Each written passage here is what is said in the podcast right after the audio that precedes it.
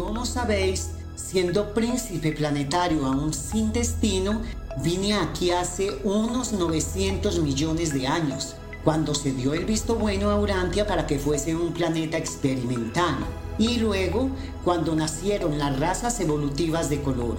Conozco vuestro trabajo. Te recordamos, príncipe, dijo uno de los custodios.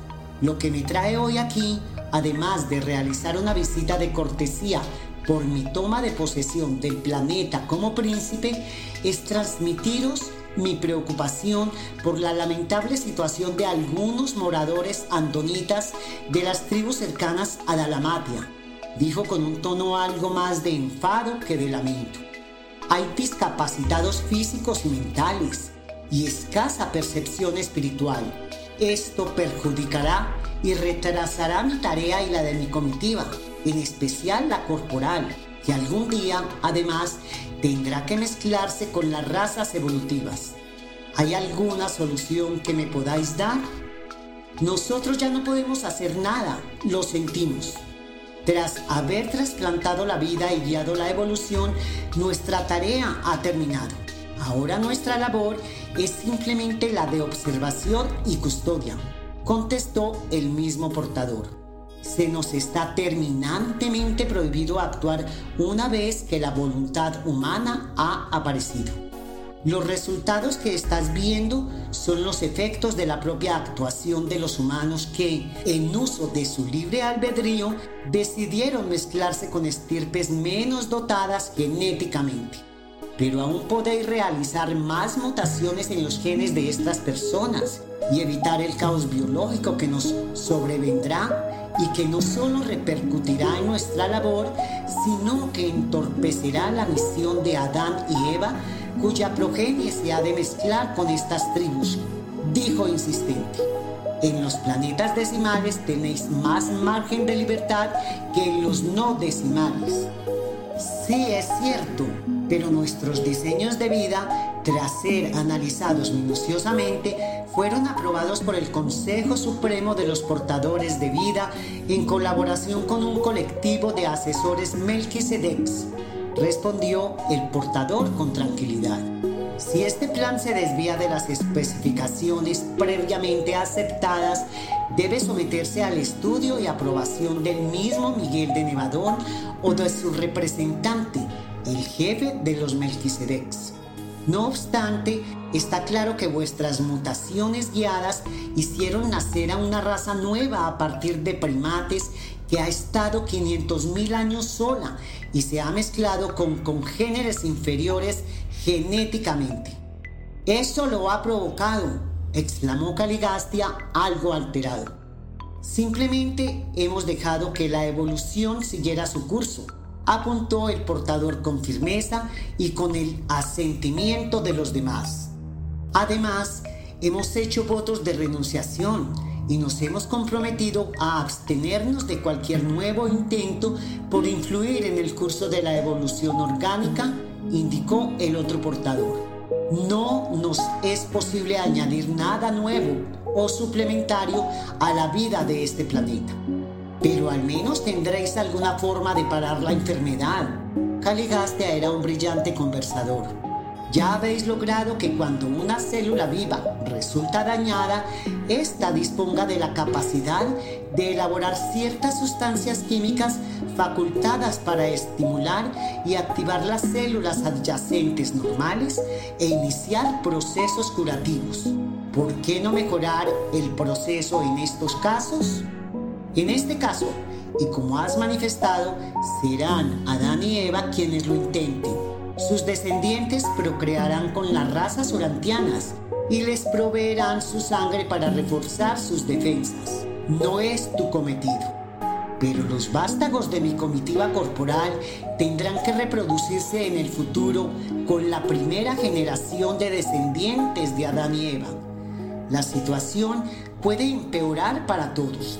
También sé que os ocupáis de la correlación de la mente con la respuesta espiritual. ¿Podréis hacer algo al respecto? Nuestra respuesta es la misma. No podemos realizar mutaciones nuevas una vez que la vida se ha afianzado. Pero si hubiese llegado como todos los demás príncipes al comienzo del nacimiento de las razas de color, no se hubiesen producido estas anomalías. Es posible, pero te repetimos que una vez que la voluntad humana actúa, ya no podemos hacer nada. La voluntad es sagrada. El ímpetu de Caligastia decayó cuando recordó el consejo de Daligastia de no demostrar su impaciencia y los problemas que había tenido en Jerusalén para ser destinado a Urantia. Tenéis razón, dijo de repente aparentemente convencido. Siento haberos puesto en esta tesitura. Entendemos tu preocupación, añadió uno de los custodios que parecía ser más receptivo podemos notificar a los Melquisedecs tus deseos. Si su respuesta es afirmativa, haremos los cambios que nos pides.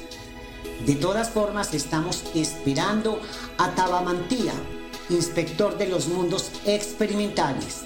Él tiene capacidad de decisión.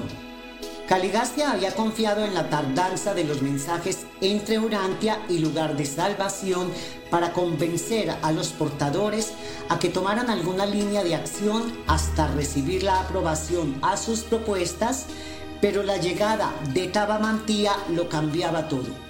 Podía informar a los altísimos y ser incluso destituido.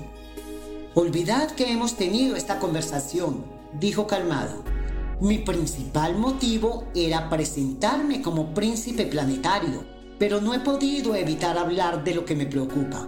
Lo siento, si alguna vez os ocurre algún plan de acción que pudiera ser compatible con vuestro cometido, me lo comunicáis. Caligastia tenía tendencia a inquietarse ante la autoridad superior y a contrariarse levemente ante cualquier supervisión. No obstante, siempre que se sometió a alguna prueba, había demostrado su lealtad hacia los gobernantes del universo y su obediencia a los mandatos del Padre de la constelación. Realmente nunca se le había hallado en falta hasta el momento de su indigna traición. Si puedes hacer algo que os está permitido a los príncipes, añadió el mismo custodio, y es posible que te podamos ayudar hasta que llegue Tabamantía, la reproducción selectiva. Me parece una buena solución, dijo finalmente Caligastia más sosegado, y os agradeceré vuestra ayuda. Caligastia pasó la noche con ellos en la residencia circular que tanto le recordaba a la de Jerusalén, aunque aquella no tenía techos.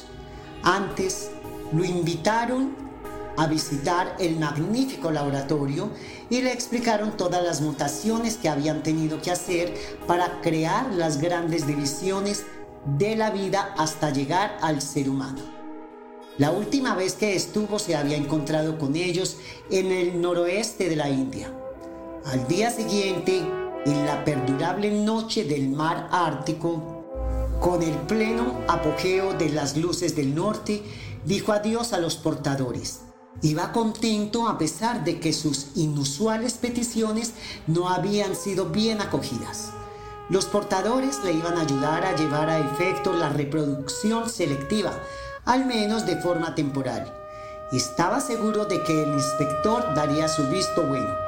Intentaría mejorar la calidad de la población, favoreciendo la multiplicación de los más aptos e impidiendo o restringiendo la de los menos aptos. Se necesitaban jueces competentes en cuestiones biológicas que decidieran adecuadamente quiénes eran o no aptos para tal programa eugenésico y los portadores lo eran. En su camino de vuelta sí paró en los antiguos asentamientos de Oban, que aún conservaban las enseñanzas de Onagar y no se habían mezclado con estirpes genéticamente deterioradas. De allí se traería a muchos estudiantes a Dalamatia. Los primeros pasos que daba el príncipe en Urantia no eran los apropiados. Había intentado forzar una norma de Satania respecto a los portadores de vida que lamentarían no haber puesto en conocimiento de sus superiores los detalles de su entrevista con Caligastia. Planificación de los próximos 500.000 años. A su vuelta, pasados ya los ocho días, Caligastia se reunió con todos sus colaboradores celestiales y corpóreos. Solo sus dos más estrechos colaboradores sabían los pormenores de su visita a los portadores de vida. De nuevo, los transformadores de la energía habían actuado y habían construido de forma transitoria unos edificios de material morontial para la residencia del príncipe y de su comitiva celestial y para los cónclaves que seguirían. Era temporal porque los altísimos siempre disponían que todas las construcciones que se hicieran en los mundos primitivos fuesen visibles para los nativos. El edificio, un enorme cuadrado de dos plantas, que recordaba la forma de los centros ejecutivos y administrativos de Jerusalén, miraba hacia el este, en dirección al río Tigris. Caligastia no había querido aún que los controladores mecánicos instalasen la terminal de comunicaciones. En la gran sala de la planta baja se habían dispuesto asientos en semicírculo para toda la comitiva. En un estrado, delante de todos, estaba Caligastia con sus asistentes. No se había invitado a los andonitas. La charla se hizo en la lengua de Nevadón. Antes que nada, cuando tengáis alguna pregunta, hacedla, dijo el príncipe. Aunque tendremos más reuniones, esta es crucial para asentar los pilares de nuestra misión y todo debe quedar lo más claro posible. También quiero presentaros formalmente a Daligastia. Él será mi representante oficial en cualquier toma de decisiones y Abadón será el jefe de toda la comitiva. Tras este preámbulo, en el que se mostró abierto, continuó. Con mi llegada para gobernar este planeta se instaura una nueva dispensación que durará casi medio millón de años hasta la venida de Adán y Eva. Tenemos una larga y ardua tarea por hacer. En un principio hay que ayudar a los nativos a salir de la etapa de caza y recolección en la que están y enseñarles a cultivar la tierra. Por otro lado, en Urantia, como en otros mundos similares, prevalece la religión evolutiva del miedo y la ignorancia y nuestra obligación es impartirles la revelación de la verdad, siempre de acuerdo a su receptividad espiritual que depende a su vez de su aptitud biológica. No podremos hacer desaparecer de golpe las luchas raciales y las guerras tribales, pero trataremos de que sean menos frecuentes y de que su severidad decrezca. Intentaremos fomentar una sola lengua, la andónica, que una a las diferentes razas, cuya tendencia es a separarse y a aislarse. Tenemos también que empezar a reemplazar la organización tribal por un gobierno nacional, pero sobre todo debemos desarrollar un sentido de vida familiar. Hasta este momento, las relaciones humanas han sido solamente de índole tribal. El crecimiento de la idea de la familia resulta incompatible con la vida itinerante y agitada del cazador. De ahí la idea de promover la agricultura. Tenemos otra gran misión bastante delicada. Como observaréis, la mezcla de razas de dotación genética desigual y la monogamia han provocado enfermedades crónicas al igual que discapacidades físicas y mentales. Y es nuestra responsabilidad depurar las razas y elevarlas durante este medio millón de años a un alto grado de perfección física y de vigor intelectual. Por depurar, me refiero a diseñar un plan para impulsar el aumento de los tipos mortales mejor dotados, con una reducción proporcional de los peor dotados. Hay que lograr restringir en lo posible la multiplicación de seres con graves deficiencias mentales y un elevado índice de inadaptación social. Una persona con un retraso mental profundo no tiene posibilidades de sobrevivir en una organización tribal primitiva y beligerante y un inadaptado social tenderá a quebrantar las reglas del grupo y a crear el caos. Hemos de parar el declive degenerativo de las razas. De esto depende al mismo tiempo que la civilización progrese y que nuestras enseñanzas espirituales fructifiquen. También vosotros, los miembros de la comitiva corporal, os mezclaréis alguna vez con los nativos. Hay que ser firmes en esto, porque de ello depende el futuro de la humanidad de este planeta. ¿Cómo podremos llevar a cabo esa selección? Preguntó Fad, la pedagoga de la comitiva, preocupada. Habrá caos en los que será difícil decidir a quién restringir la reproducción. Además, existe el riesgo de producir una evolución dirigida. Esto es, que nuestras preferencias determinen los rasgos que permiten la supervivencia. No es un objetivo que tengamos que conseguir de forma inmediata. Tenemos muchos miles de años por delante. Quizás podamos conseguir la ayuda de los portadores, dijo sin dar más detalles. Ellos conocen bien la constitución anatómica de los nativos. Igualmente, mis colaboradores angélicos podrán ayudar. Y no se trata de decidir a quién excluir por el color de la piel o el color de los ojos.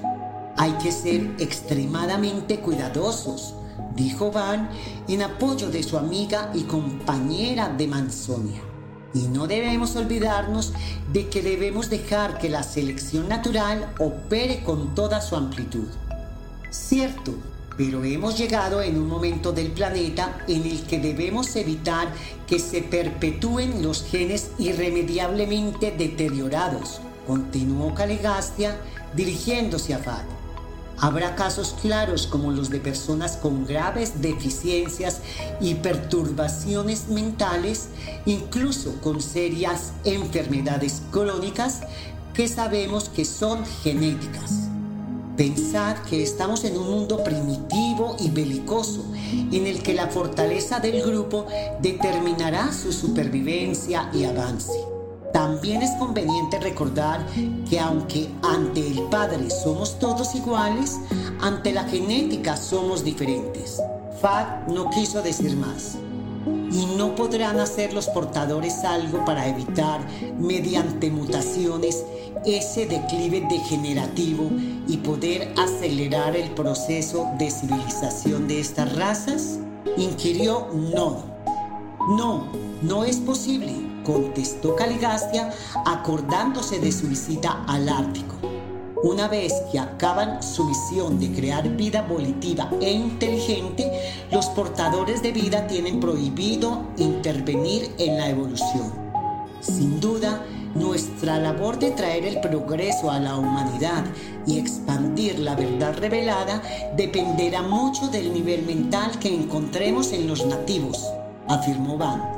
Pero ya se nos dijo que actuáramos con precaución, lentamente y en su debido momento. Cierto, tenemos mucho tiempo por delante, dijo el príncipe.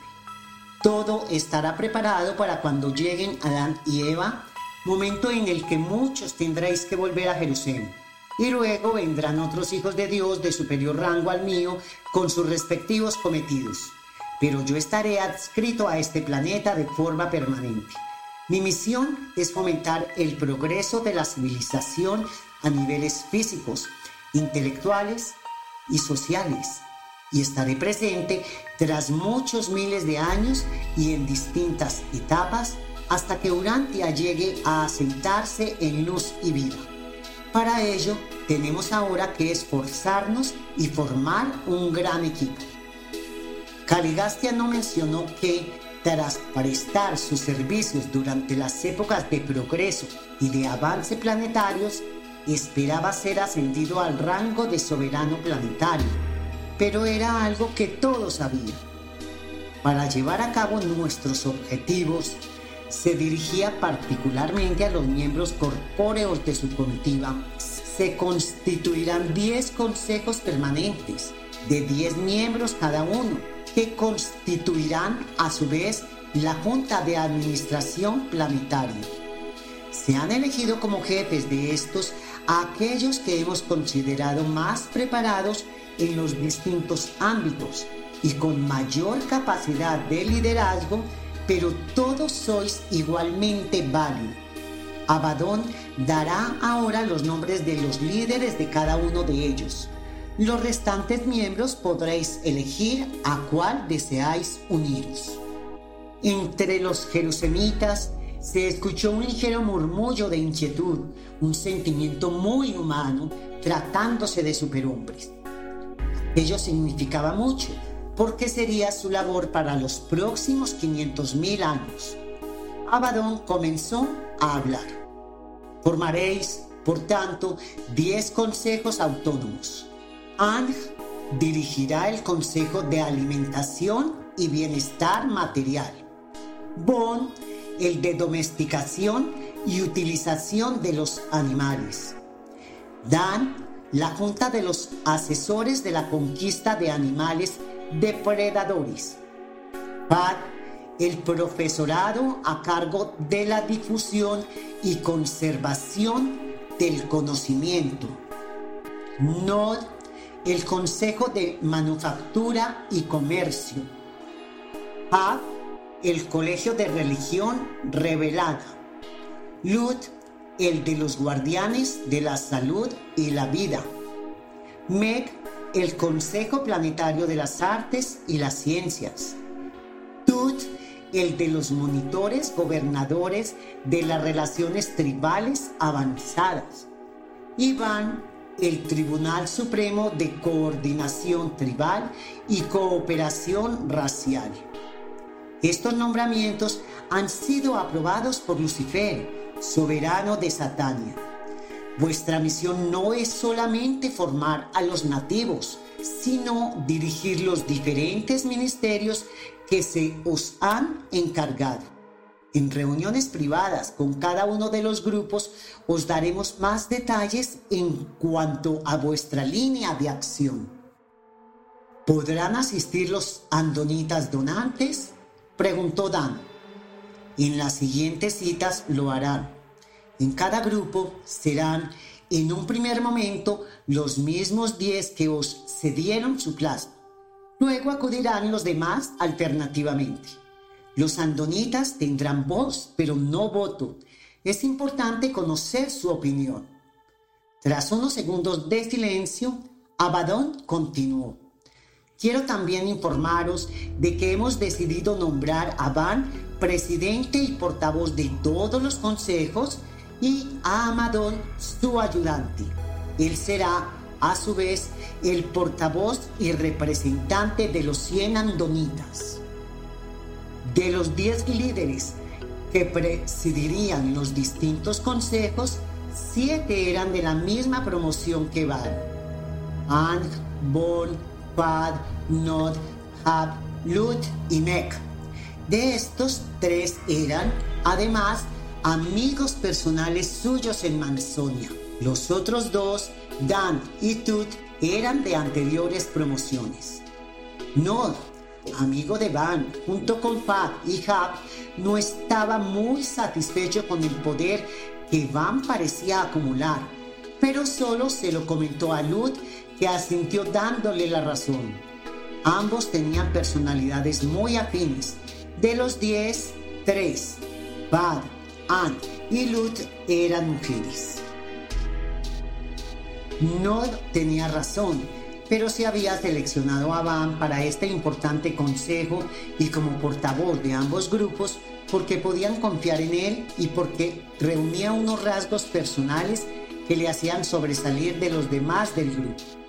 Van era lúcido de pensamiento, lógico en sus criterios, desinteresado en sus propósitos y de carácter disciplinado. Desde antes de llegar al planeta, Van era una persona admirada por sus compañeros, pero ahora, en aquel entorno, siendo materiales y estando tan alejados de las esferas arquitectónicas, siempre podían surgir algunos roces.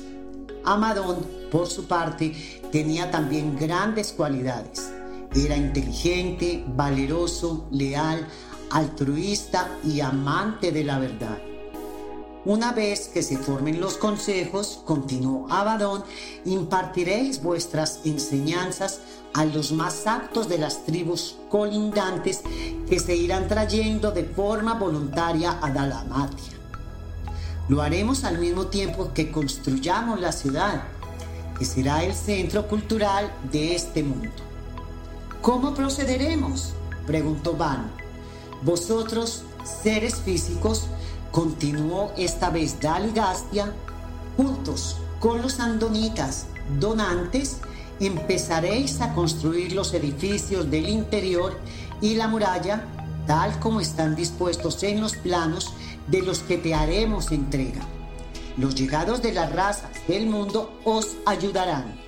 Recordad bien que solo podemos traer a voluntarios. Van, como presidente y portavoz del grupo corpóreo, serás el encargado de la coordinación de los trabajos. Intervino ahora Caligastia. Uno de los serafines que me acompaña te ayudará. Estos ángeles poseen facultades consustanciales y automáticas de saber cosas. Son prodigios matemáticos y desempeñarán con facilidad numerosos cometidos que representarían un enorme esfuerzo para vosotros a pesar de ser superhombres y supermujeres. Este serafín que se te ha encomendado ha ayudado varias veces a la construcción de sedes como esta en mundos primitivos. He dispuesto también que se instale una terminal de comunicaciones. Caligastia no la había querido instalar hasta no haber tenido aquella importante asamblea. Urantia, al ser experimental, se podía prestar a algún otro tipo de mandato de los altísimos no esperado por él. El príncipe dio también instrucciones específicas a sus colaboradores celestiales que sería extender esta narrativa hasta límites no convenientes y se necesitaría mucha explicación que podría resultaros ininteligible. Es cierto que había componentes de la comitiva espiritual que no os puedo revelar, pero sí puedo informar de que estaban seis de los siete órdenes angélicos del universo local, cuya multiplicidad de cometidos os podrían dar una idea de las instrucciones que recibirían. Venían serafines supremos, superiores, supervisores, gestores, ayudantes planetarios y servidores de las criaturas en transición. En líneas generales, los supremos se adscribían a los órganos judiciales y a la enseñanza espiritual. Los superiores eran los informadores ante el universo en nombre de Gabriel. Los supervisores eran documentalistas, asistentes sociales y transportadores. Los gestores eran los asistentes del soberano del sistema y realizaban numerosos cometidos para el bienestar del sistema y en el interés físico y biológico de los mundos habitados. Los ayudantes planetarios atendían a los adanes, pero eran también transportadores seráficos que estaban siempre estacionados en los planetas. Los servidores de las criaturas en transición, como su nombre indica, ayudaban a la transición de la criatura desde su estado material a su estado espiritual. No estaban los serafines del futuro porque servían solamente en los planetas más avanzados de Nevadón para ayudarles a dar el paso a la etapa de luz y vida. Los serafines eran todos iguales en rango y actuaban en pares. Sus ayudantes eran los querubines y sanobines que, como ellos, eran asombrosamente inteligentes, maravillosamente eficaces y conmovedoramente afectuosos. El clima y el paisaje de la Mesopotamia de aquellos tiempos eran, en todos los sentidos, favorables para las iniciativas de la comitiva del príncipe, muy diferentes de las condiciones que han imperado desde entonces. Era necesario disponer de un clima benigno como parte del entorno natural ideado para incitar a los primitivos urantianos a realizar sus primeros progresos en cultura y civilización. Como había esbozado el príncipe, la gran tarea de aquella era consistía en transformar al hombre de cazador a pastor con la esperanza de que más tarde se convirtiese en agricultor amante de la paz y del hogar. Había que ayudarlos a salir de la oscura edad de piedra. Los cien de Caligastia, graduados de los mundos de las mansiones de Satania, conocían bien las artes y la cultura de Jerusalén pero estos conocimientos carecían prácticamente de valor en un planeta salvaje poblado por humanos primitivos. Estos seres sabios sabían que no se debía emprender la transformación repentina o elevación masiva de las razas primitivas de aquellos días. Tenían una ingente labor por delante, pero había que hacer las cosas bien, dando en cada momento los apropiados pasos. Van era la persona adecuada para llevar a cabo este proyecto, aunque encontraría serias oposiciones. Construcción de la sede del príncipe. Primeras decisiones. Una vez que tuvo los planos para la construcción de la sede del príncipe y se formaron y reunieron los distintos consejos con Abadón, Van comunicó a Amadón lo decidido en la Junta General y todos los demás pormenores. Este a su vez informó a todo su grupo. A los andonitas les pareció que con el plan establecido se les daría un gran impulso a su necesitado mundo. Si bien, como en el caso de Van, no todos ellos estuvieron de acuerdo con el papel predominante otorgado a Amadón. Uno era precisamente Aldón, el donante de plasma de Don. Van convocó una asamblea con los 100 andonitas y los 100 jerusemitas en la zona de las chozas. Daligastia y Abadón estarían presentes, pero serían invisibles para los descendientes de Andón y Fonta. Se reunieron a las 7 de la mañana, justo después de tomar del fruto del árbol de la vida el fruto era un suplemento que les hacía resistentes a cualquier enfermedad, pero debían consumir otros alimentos. La diferencia entre uno y otro grupo era que los jerusemitas eran totalmente vegetarianos. Bam comenzó a hablar con la afabilidad que le caracterizaba. Ya tenemos los planos y podemos comenzar. Si no ocurre nada, dijo sabiendo que los planetas jóvenes eran proclives a sismos, será nuestro centro de operaciones durante un largo periodo de tiempo. Como ya se os ha indicado, construiremos la ciudad del príncipe aquí, en esta gran explanada entre el río Fértil y el río Rápido.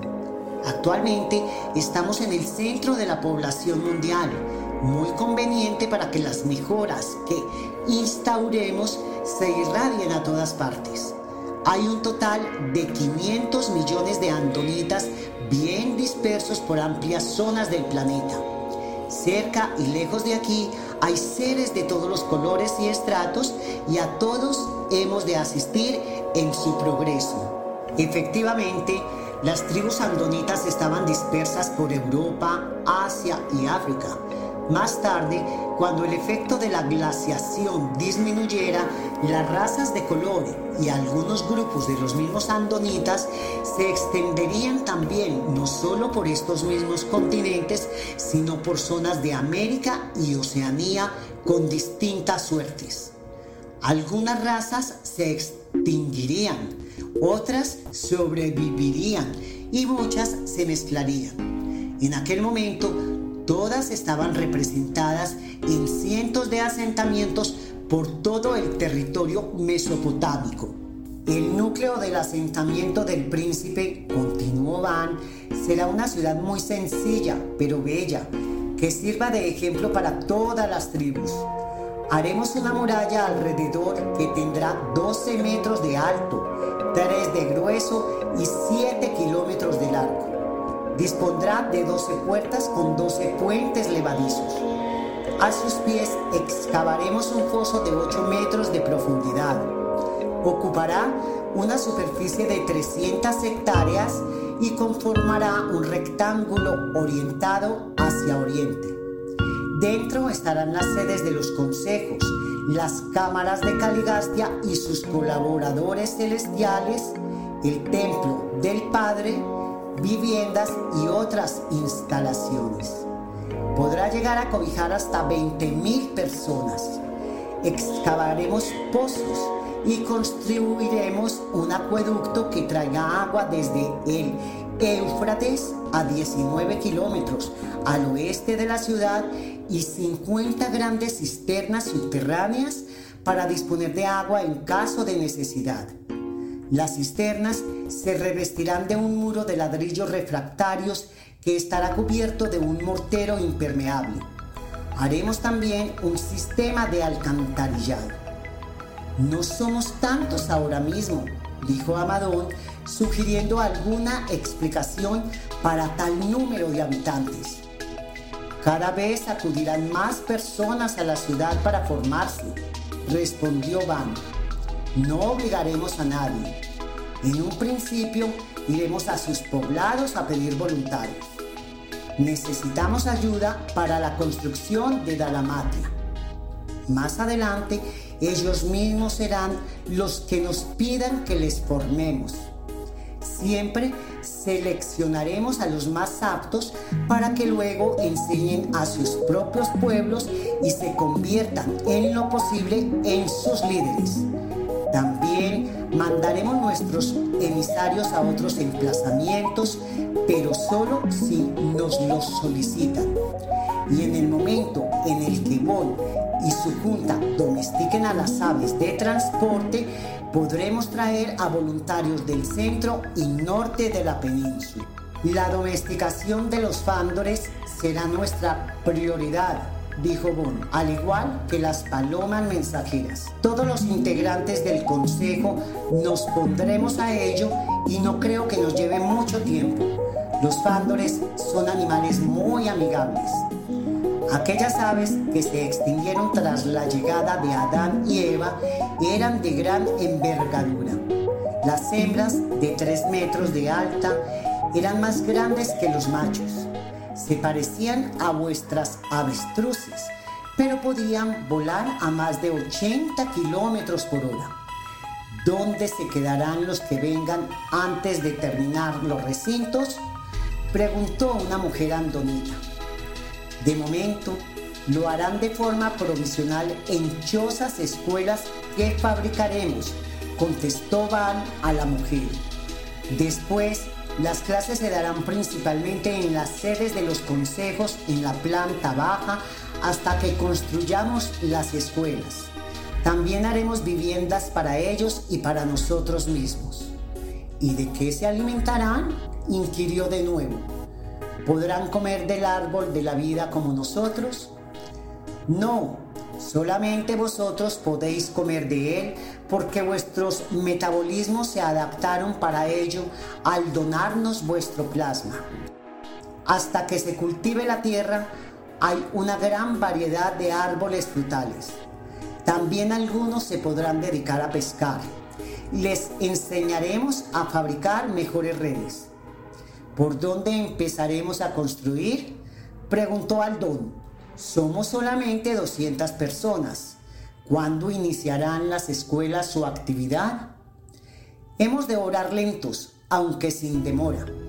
La muralla es importante porque su propósito es ofrecer protección contra las fieras salvajes y contra el ataque por sorpresa pero creo que tardaremos más de 50 años en erigirla. Por ello, comenzaremos al mismo tiempo con los edificios. Fuera de las murallas habrá un extenso terreno para cultivo y cría de animales. La mayoría de los poblados de las proximidades, dijo Amadón, son razas de color. Yo he tratado con ellas y las conozco. Seguro que habrá muchos que se ofrecerán como voluntarios en cuanto se lo propongamos. Será conveniente que en las visitas que se hagan a las tribus siempre vayan dos personas, aconsejó Van, y, de ser posible, que sea un jerusemita y un andonita donante. Mientras que se construye la muralla, podemos poner vigilantes y dejar las hogueras encendidas durante la noche, recomendó otro andonita. También podemos poner perros, dijo alguien más. Muy bien, y habrá ángeles que nos avisen en caso de peligro, añadió Van. Los serafines se crean para servir tanto en el nivel espiritual como en el físico. Aunque invisibles para vosotros, ellos sí pueden percibir la materia sin la ayuda de los transformadores. ¿Has hablado de cultivos? ¿Dónde se harán? Preguntó Nod. Alrededor de la muralla dispondremos de terrenos. Allí no solamente enseñaremos agricultura y horticultura, sino también ganadería. De todos modos, las viviendas de los estudiantes nativos tendrán una parcela para que puedan tener sus propios huertos. Empecemos a dar los primeros pasos con tranquilidad y sosiego, dijo Van, dando por concluida la reunión. Todos se retiraron entusiasmados. Van tenía una ágil mente y sabía lo que había que hacer. Caligastia estaba satisfecho. Su comitiva corpórea comenzaría pronto a organizar las escuelas planetarias de formación y cultura.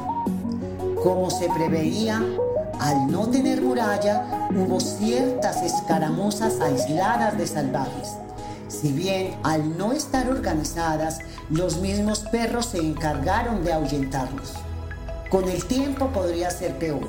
La guerra era el estado y el legado natural del hombre evolutivo y el indicador social que medía su progreso. El hombre primitivo era sumamente individualista y extremadamente receloso y aguerrido. La violencia era la ley de la naturaleza y la hostilidad la respuesta automática de los hijos de la naturaleza. La guerra no era sino esto mismo realizado de forma colectiva. Era y es una respuesta irracional ante desencuentros y sentimientos aislados. La paz era y es la solución civilizada a todos estos problemas y dificultades. Las razas San Hicks eran pueblos beligerantes. Comienza el reclutamiento y la construcción de Dalamati. Hasta que no dispusieran de los fándores, se pedirían voluntarios en los emplazamientos cercanos. En su mayoría eran de las seis razas de color, aunque también había andonitas venidos de tierras septentrionales que se habían mezclado con sus primos sinos. Algunos de ellos habían vuelto después al norte. En el entrecruzamiento había descendencia que había heredado los peores rasgos genéticos de sus padres. La consanguinidad había hecho el resto. Así pues, en un primer momento y hasta que Dalamatia estuviera a pleno rendimiento, traerían a miembros de las razas de color, empezando con la primera de las razas Higgs, la roja, y así hasta llegar a la negra. Después se reclutarían a las mejores estirpes de los andonitas. Pocos días después de la reunión, comenzando ya los trabajos y la preparación de chozas adicionales, Van decidió que Fad y Amadón hicieran una primera incursión para reclutar a hombres y mujeres de la raza roja. Eran excelentes ejemplares de la raza humana, mejor dotados genéticamente que los descendientes directos de Andón y Fonta y que las demás razas de colores. Sus tribus no estaban muy lejos unas de otras porque eran generalmente los clanes familiares que formaban nuevas tribus cuando sus miembros eran demasiado numerosos. Acudieron a asentamientos a pocas horas a pie en dirección oeste a orillas del río Éufrates. Un ángel que solo la Jerusalemita podía ver les acompañaba. No va a ser fácil, pronosticó Fad. Yo ya he tenido algunos contactos con ellos y en general parecen amigables, afirmó Amadón. Es cierto que entre distintas razas suele haber mucha enemistad e incluso practican el canibalismo, pero no son todos así. Además, el ángel es nuestro vigía en estos momentos y nos guiará a los poblados más pacíficos. Él también nos indicará las palabras con las que tenemos que dirigirnos a ellos. Se acercaron al primero de ellos con cautela. Salud, venimos en son de paz, le dijo Amadón al vigía. Llévanos al jefe de tu tribu. Todas las razas de color hablaban la lengua andónica con leves diferencias dialécticas y no era difícil comprenderlos ni hacerse comprender. Y, aunque no, sin ciertas reticencias, les condujo a la presencia del jefe. Toda la tribu, unos 50 entre niños y mujeres, se agrupó alrededor de ellos cuando éste salió a recibirlos. Era un hombre fuerte, no muy alto. Su piel cobriza sorprendió a Fad.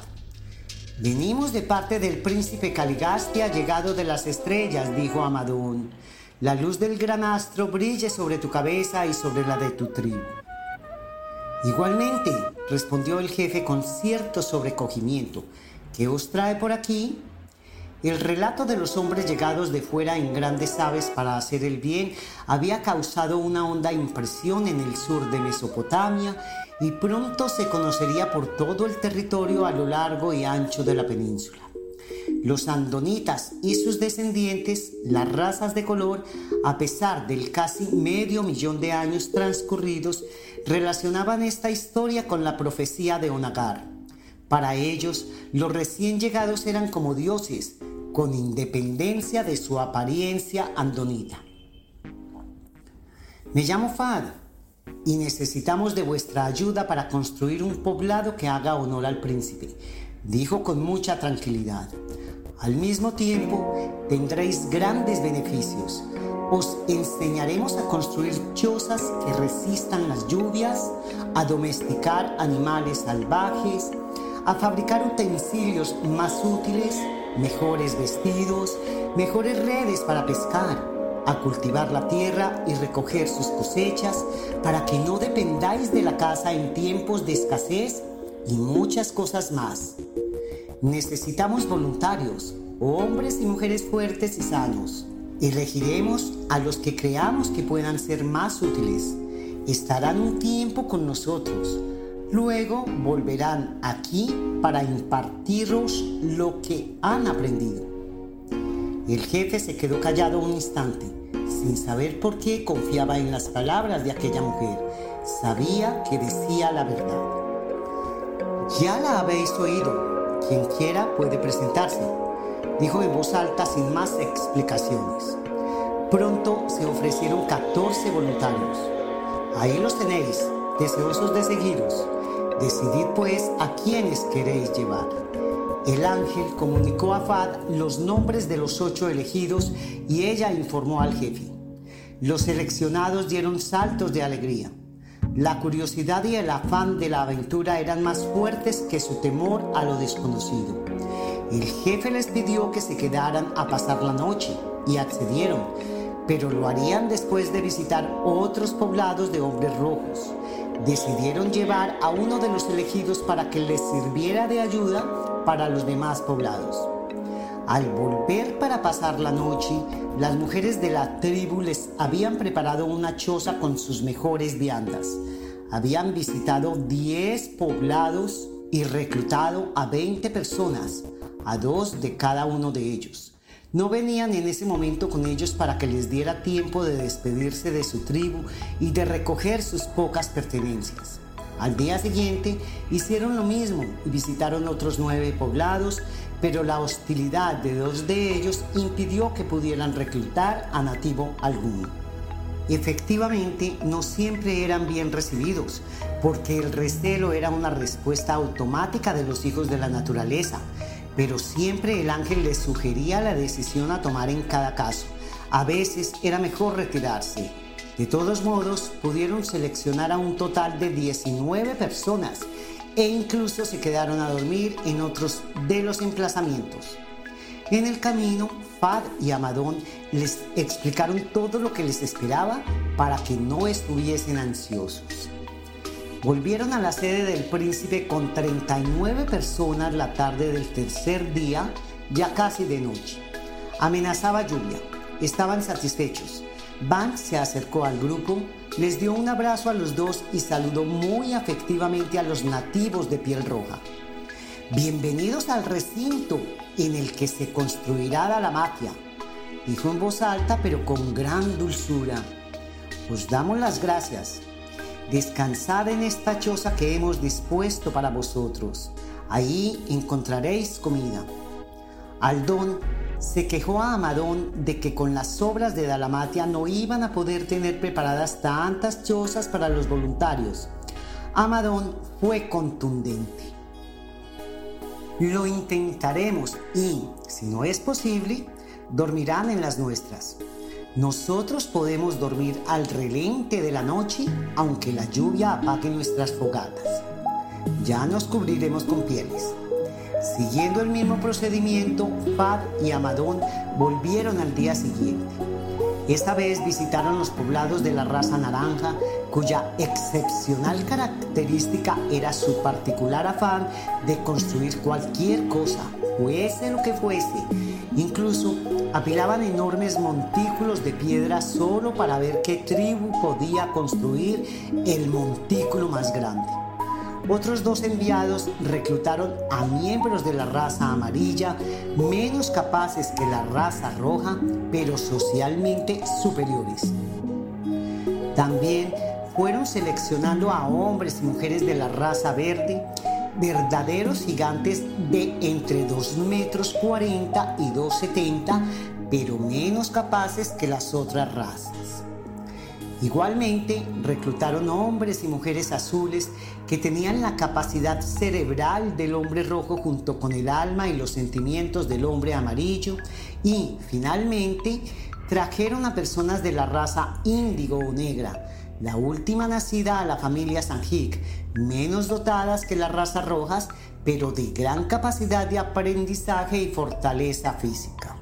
Aunque no siempre les resultaba fácil convencer a los nativos, tras varias semanas pudieron reclutar a 238 personas. Los tradicionales roces que existían entre ellas tampoco repercutieron demasiado en los elegidos ni en las labores pendientes porque los ángeles siempre seleccionaban a los nativos más pacíficos. Eran momentos de intensas luchas entre las distintas razas, pero por la formación que se les iría dando, los grupos emplazados más cerca de la sede del príncipe planetario, al ser más cultivados e instruidos, llegarían a convivir en una relativa armonía. Van siempre se encargaba de darles la bienvenida y de explicarles cómo funcionaban las labores de construcción y las incipientes escuelas.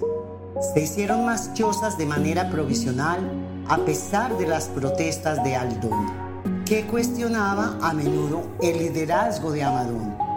Una vez reclutados estos primeros nativos, pronto vendrían más del mismo sur de la península al igual que del centro y del norte, emprendieron la tarea de construir los edificios planeados. Se harían de ladrillos, el mejor material de construcción en una zona con escasas rocas y no demasiados bosques. Se les enseñó a construir moldes que se rellenaban de arcilla y hornos de roca en los que se cocían. Como mortero para pegar los ladrillos usaban un material compuesto por una mezcla de cal, arena y agua. La cal actuaba como conglomerante.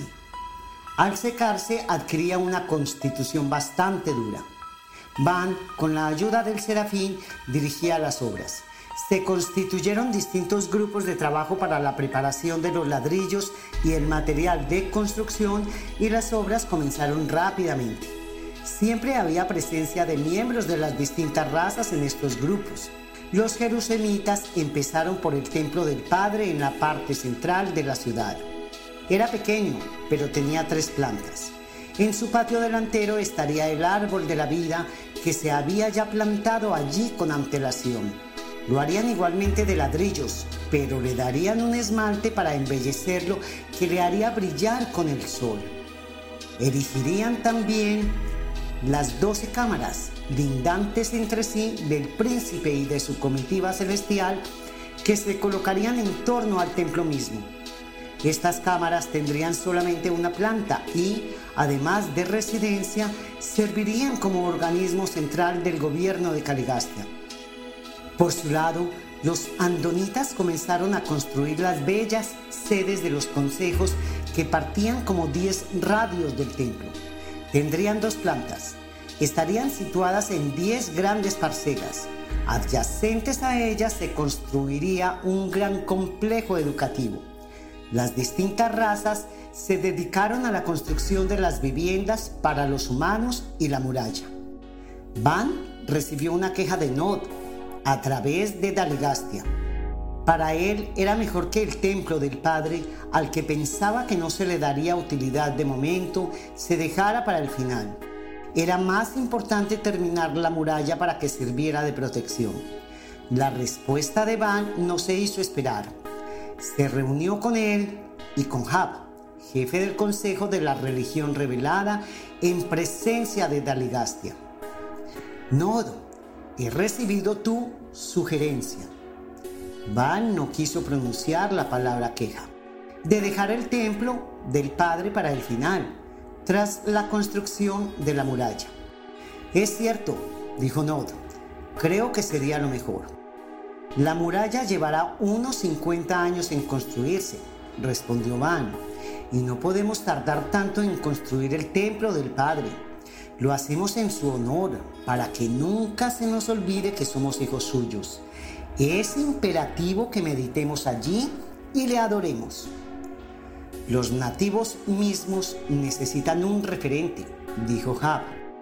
Es cierto que nuestro consejo ha de actuar con mucha lentitud no podemos sustituir de golpe la superstición del miedo y el culto a los espectros por la adoración al Creador.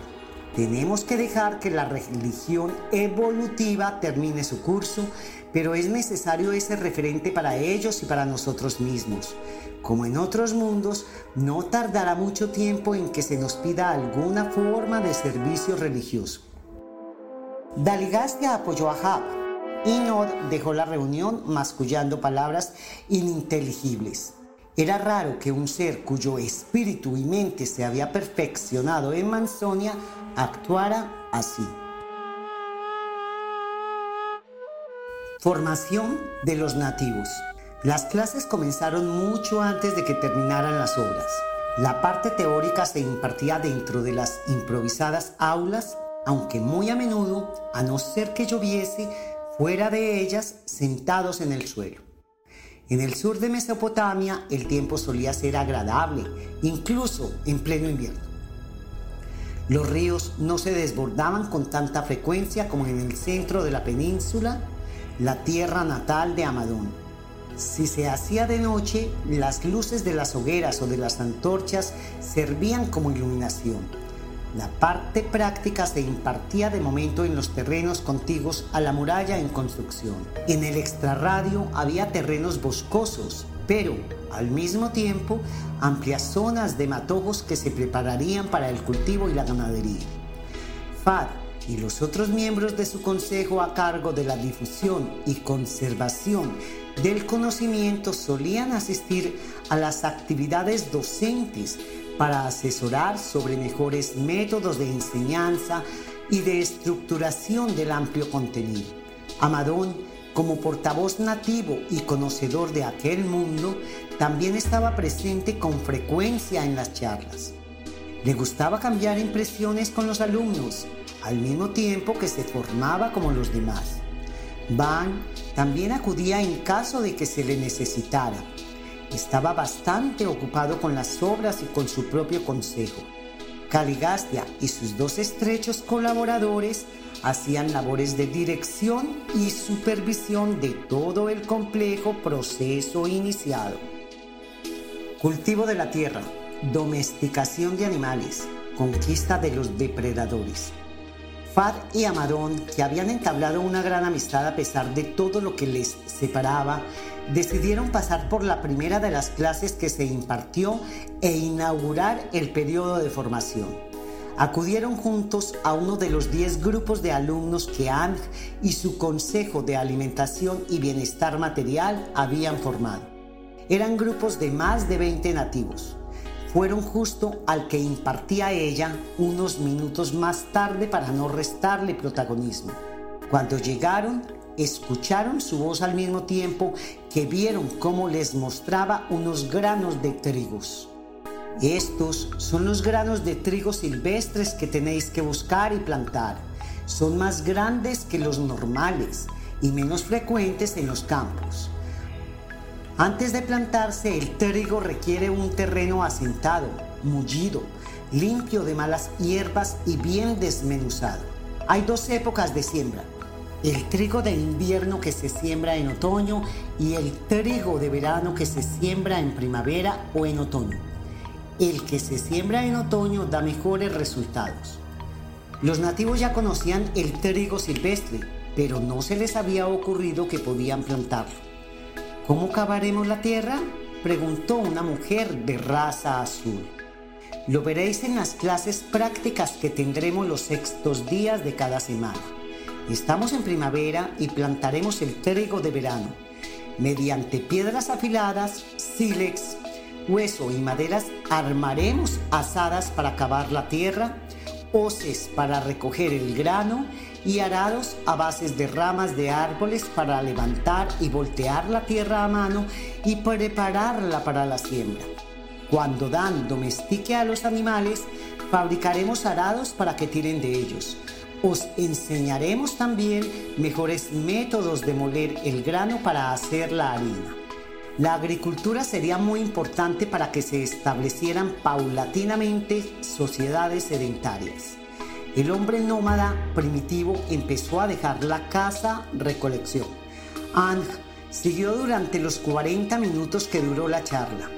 No creo necesario transcribir por completo ni esta ni las demás clases porque son conocimientos ampliamente conocidos en vuestra época y sería tedioso. La Junta de Ang enseñaría también a los nativos el cultivo de la cebada, de distintas verduras, a excavar pozos, a gestionar los manantiales y a regar los cultivos. En otras clases se impartiría cómo conservar la comida mediante la cocción, el secado y el ahumado.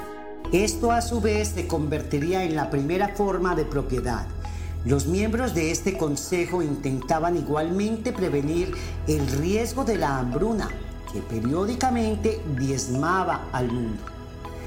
Después, Fat sola visitó la clase de Bon. Amadón tuvo que reunirse con Van para planificar la semana siguiente de los trabajos de construcción.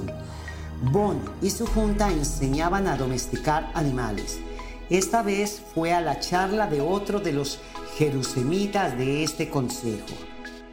Cuando aprendáis a cultivar la tierra y construyáis vuestras propias viviendas de ladrillos, como estáis haciendo en Dalamatia, tendréis que domesticar animales, decía el profesor.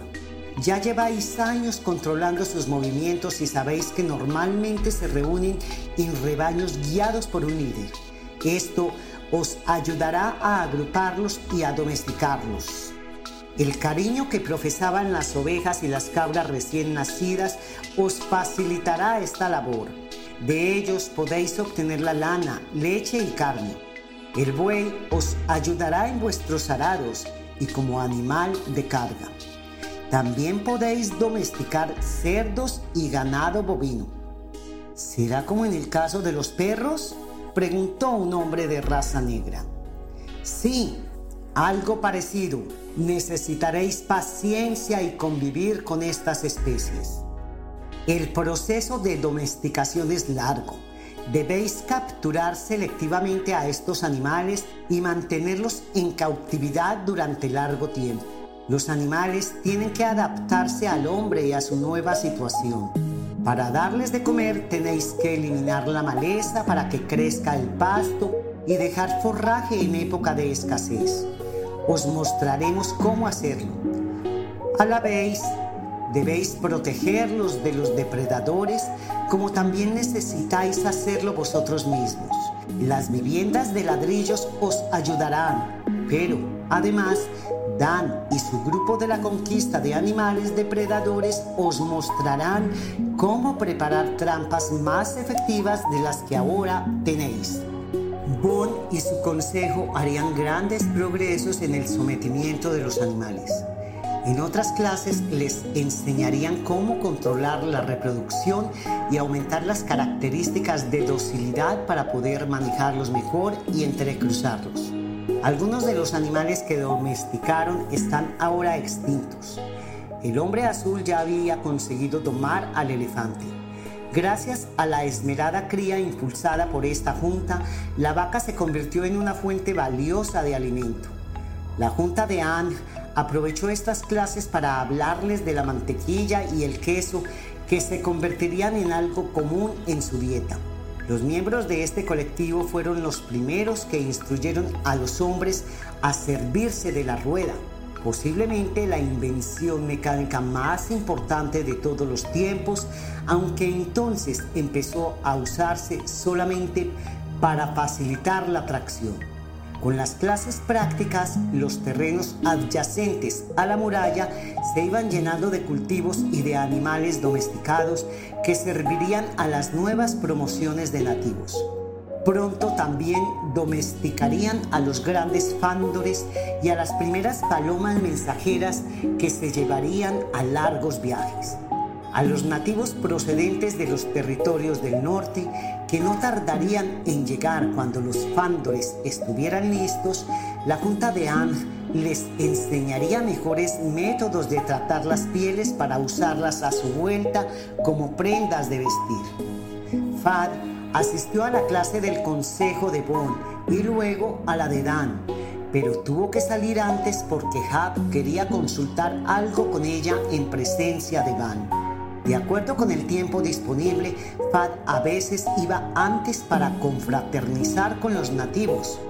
Otras llegaba silenciosa una vez que habían empezado las clases y se sentaba detrás del todo para pasar inadvertida. No pudo asistir a la clase teórica del Consejo de Dan, pero sí lo hizo cuando impartieron la clase práctica en la que enseñaron cómo cazar a los depredadores. Preocupación por la enseñanza de la religión revelada. Fad y Van se reunieron con Hab y su junta para hablar sobre el mejor momento de instruir a los nativos en la religión revelada y qué temas se deberían abordar. Ya era de noche y se reunieron en los edificios morontiales que se habían construido de forma transitoria. Allí no había necesidad de hogueras para iluminar, porque las paredes de energía solidificada irradiaban luz que se proyectaba por todos lados. Abadón estuvo presente en nombre de Calidastia y de Argastia, que habían ido a observar las clases de Lud y Tut, especialmente interesados por los temas que iban a tratar. La conversación se realizó en la lengua de Nevarón con los consiguientes límites de transcripción a vuestro idioma. Nuestro problema dijo Hab tras saludar a todos, es que no es deseable ir demasiado deprisa en nuestras enseñanzas sobre Dios creador y su plan trazado para el hombre. No podemos ni debemos erradicar de golpe la religión evolutiva, la del miedo y las supersticiones, ni su visión de la vida futura. Sería perjudicial para su desarrollo espiritual. Sí, y en estos momentos hay una gran confusión e incongruencias, como es normal. Dijo Van. Muchísima, continuó Hab. Hemos estado observando sus costumbres y hablando con ellos y piensan que hay un destino separado para los fantasmas buenos y malos, el cielo y el infierno, al que le temen. Creen además que entran en la vida próxima tal como se deja esta. Por ello, no les gusta la idea de volverse viejos y decrépitos. Incluso prefieren que los maten antes de volverse demasiado débiles. Estas creencias se basan en sus propios sueños fantasmales. El hecho de que varios miembros de una tribu sueñen simultáneamente con un jefe fallecido es para ellos una prueba de que está con ellos. Todo les resulta muy real. Despiertan de estos sueños bañados en sudor, temblando y gritando.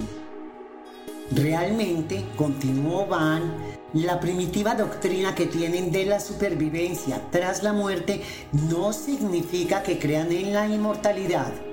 Si difícilmente pueden contar hasta 20, es imposible que conciban la infinitud o la eternidad.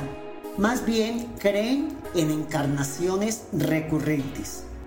Así es Van, afirmó Hub. Por ejemplo, los hombres y mujeres de la raza naranja creen en la doctrina de la transmigración y la reencarnación. Lo piensan así porque han observado cómo sus descendientes tienen rasgos similares a sus progenitores. El hombre primitivo se preocupa mucho además por la respiración, añadió Fad, por lo que llaman el aliento de vida. Este aliento les ayuda a distinguir a los vivos de los muertos. Creen que es algo inmaterial que abandona el cuerpo al morir. A partir de ahí, quizás podemos enseñarles la idea del alma y hablarles del Espíritu de Dios. Sí, podemos intentar algo en ese sentido. Es una buena idea, Fad. Quizás le podemos mostrar paulatinamente a diferenciar el concepto de espíritu interior y de alma comentó Abadón. Es importante que les enseñemos a razonar, manifestó Fad. La falta de un pensamiento razonado explica mucho de su confusión e incongruencias. Otro de los problemas que podemos atajar con el tiempo es su idea de la venganza de sangre, el ojo por ojo, apuntó Van. En un primer momento podemos sustituir esa idea por el precio de la sangre, es decir, resarcir las afrentas con bienes y con ganado en lugar de matar. Bien, también tienen costumbre de enterrar a sus difuntos con sus pertenencias personales pensando que así las tendrán en la otra vida, comentó otro compañero de Hub. Con el tiempo, como ha sucedido en otros planetas, habrá diferencia de clases, esclavitud, y con ella asesinarán a sus esclavos para poder seguir siendo sus dueños en la supuesta tierra de los fantasmas. Podremos incitarles a que busquen la paz, no la venganza, a que crean que todos son iguales ante los ojos del Padre, del dador del aliento como ellos le llaman. Añadió Fad, está claro que no podemos ir deprisa, sugirió Van, porque podemos crear incluso mayor confusión. Nuestra prioridad puede ser el sustituir el temor a los espectros por el temor al Creador, el sobrecogimiento ante Dios. Quien teme al Señor aborrecerá lo malo, el orgullo, la arrogancia, la mala conducta. Creo, además, que mientras podamos profundizar en la religión revelada, propuso Hab, sería conveniente enseñarles a orar y dejar un día, el séptimo y último de la semana, para adorar al Padre de todos y a su Hijo, que habrá de venir. Y cuando esté terminado el templo, realizar servicios religiosos si así lo desean. Quería consultaros qué os parece esta oración de alabanza que hemos compuesto y que llamaremos la oración del Padre. Sería bueno que la aprendieran. Dice así. Padre de todos, a cuyo Hijo honramos, míranos con favor. Libéranos de todo temor, salvo del temor de ti. Haz que contentemos a nuestros maestros divinos y pon por siempre la verdad en nuestros labios.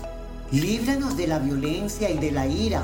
Concédenos respeto por nuestros ancianos y por lo que es de nuestros semejantes Danos en esta estación pastos verdes y abundante rebaño que alegre nuestros corazones.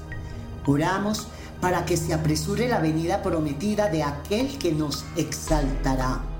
Hágase tu voluntad en este mundo tal como otros la hacen en los mundos del más allá. Todos manifestaron su conformidad y Abadón dio su visto bueno en nombre de Caligastia y Daligastia. Los nativos poco a poco irían comprendiendo su significado. El gran profeta Onagán había abierto el camino a las oraciones y durante miles de años los llegados aprendieron de memoria esta hermosa oración. Los maestros de la religión revelada comenzaron con afectuoso cuidado y respeto su trascendental misión. Con el tiempo, Hab establecería un servicio religioso voluntario en el templo, como anteriormente había defendido también Nod, y además la oración de Padre enseñó a los dalamatianos cánticos de adoración a Dios. Por otro lado, Hab les instruyó en el verdadero concepto de la primera fuente y centro de todos los seres y de todas las cosas. Dios no solo era un creador, sino rector y sostenedor infinito de todo el universo. También presentó a las razas primitivas un código moral que se conocería como la vía del Padre y que constaba de los siguientes siete mandamientos. Primero, no temerás ni servirás a otro Dios salvo al Padre de todos. Segundo, no desobedecerás al Hijo del Padre, soberano del mundo, ni mostrarás falta de respeto por sus colaboradores sobrehumanos. Tercero, no mentirás cuando comparezcas ante los jueces del pueblo. Cuarto, no matarás a hombres, mujeres o niños. Quinto, no robarás los bienes ni el ganado de tu prójimo. Sexto, no tocarás a la esposa de tu amigo. Séptimo, no mostrarás falta de respeto por tus padres ni por los ancianos de la tribu. Durante casi 300.000 años, esta fue la ley de Dalamatia y muchas de las piedras sobre las que se inscribió yacen en la actualidad bajo las aguas frente a las costas de Mesopotamia se convirtió en una costumbre tener presente uno de estos mandamientos cada día de la semana, empleándose como saludo y como acción de gracias a la hora de la comida. Caligastia y Daligastia su interés en las clases de Lut y Tut. Caligastia y Daligastia asistieron a las primeras charlas de Lut y Tut. El príncipe había recibido una escueta comunicación de Tabamantia, el inspector de los mundos experimentales, de que no se les permitía a los portadores participar en la reproducción selectiva de los nativos. Estaba decepcionado. Sin embargo, en el comunicado no se le pedía expresamente que no la acometiera y no iba a cesar en su empeño. Creía firmemente que era lo mejor para el mundo, a pesar de lo controvertido que podía resultar y lo complejo de llevarse a cabo ya sin la participación de los portadores de vida. Daligastia seguía a su compañero Lanonandek en este plan por propia convicción y también le había acompañado antes a las clases a dar instrucciones a estos dos consejos presididos por Lut y Tut, el de los guardianes de la salud y el de las relaciones tribales no estaban cometiendo ninguna infracción a las normas de los altísimos y como príncipe podía pedir a los miembros de su comitiva que siguiesen sus mandatos. Estos consejos tenían, como todos, libertad para elegir e impartir sus propios temas, pero entre ellos debían instruir a los nativos en los riesgos de los entrecruzamientos con linajes biológicamente inferiores. Cuando llegaron sin ser percibidos por los alumnos, Lut hacía referencia a la endogamia. Tenéis que evitar los matrimonios con miembros de vuestras propias familias, decía Lut. Sé que la unidad del clan es vuestra razón suprema y que con estas uniones pretendéis garantizaros la paz. Comprendo también que, para no perder el poder, en las familias dominantes de la tribu se dé el matrimonio entre primos, hermanos e incluso entre padres e hija, pero a la larga ocasionará, como ya ha sucedido, enfermedades incurables y debilidad en la tribu. Hay que optar por el matrimonio fuera de la familia para poder revitalizar vuestra sangre. Eso es más importante que la propia unidad o el predominio de una familia sobre las demás. Alertad a vuestra tribu cuando volváis. Todos los nativos asintieron con la cabeza.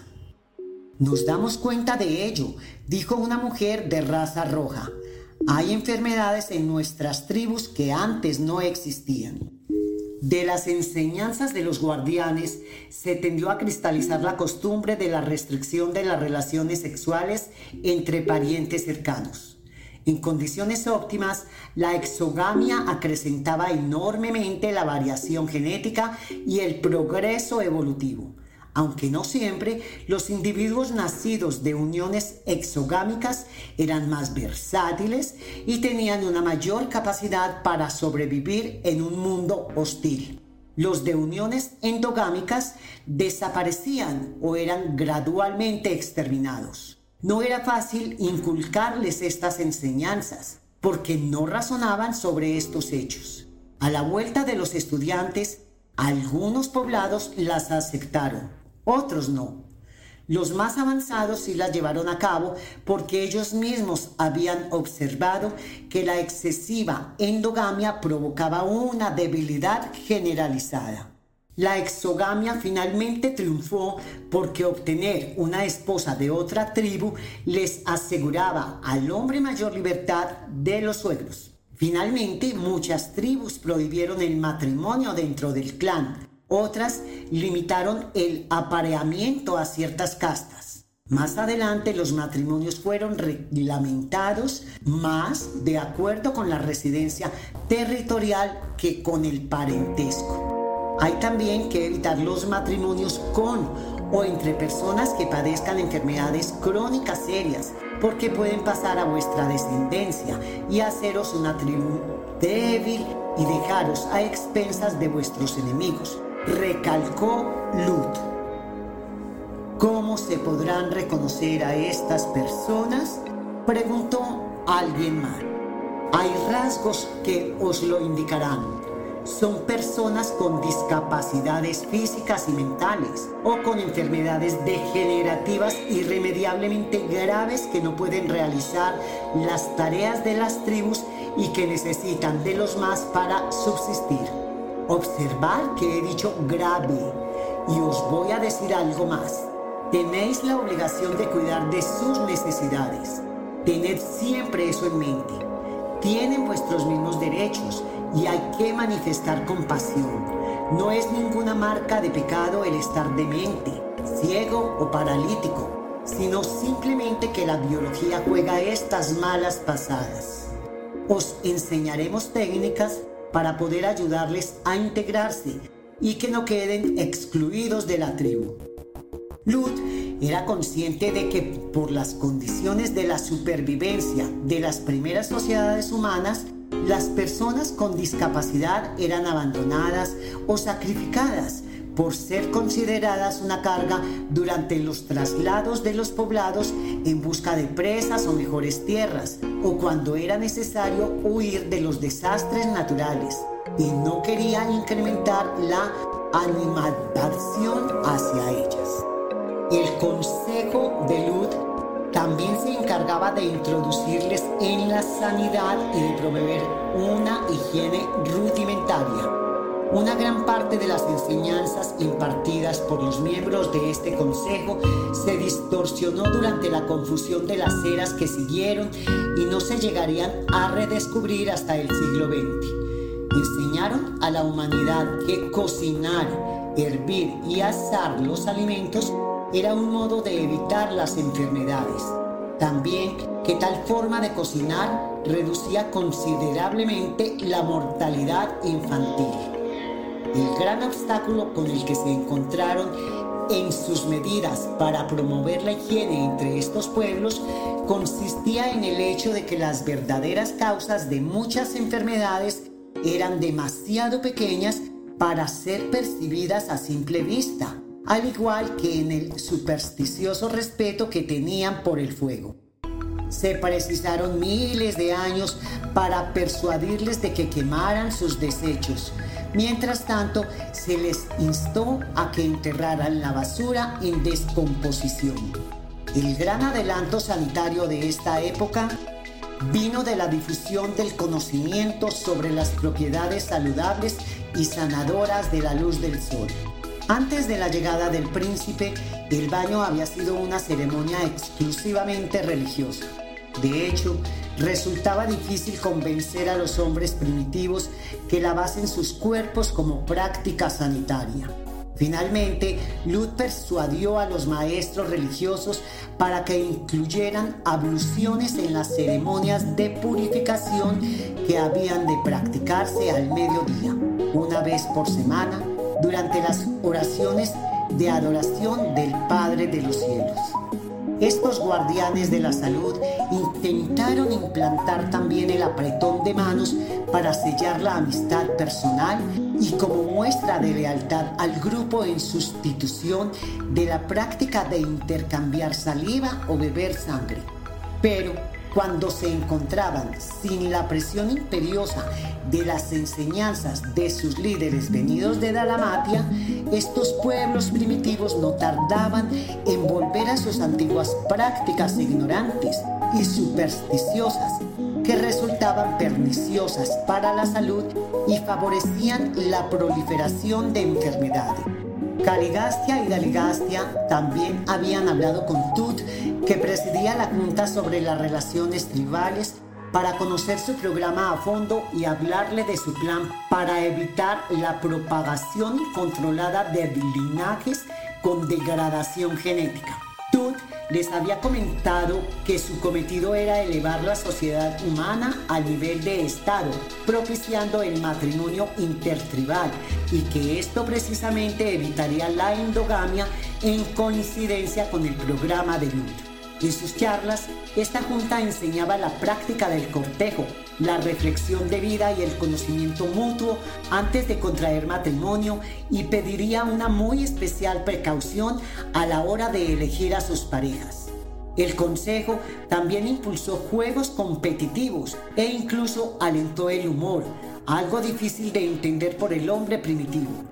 Hicieron grandes esfuerzos por promover asociaciones grupales de naturaleza pacífica, por regular y humanizar la guerra, por coordinar las relaciones intertribales y por mejorar los gobiernos tribales.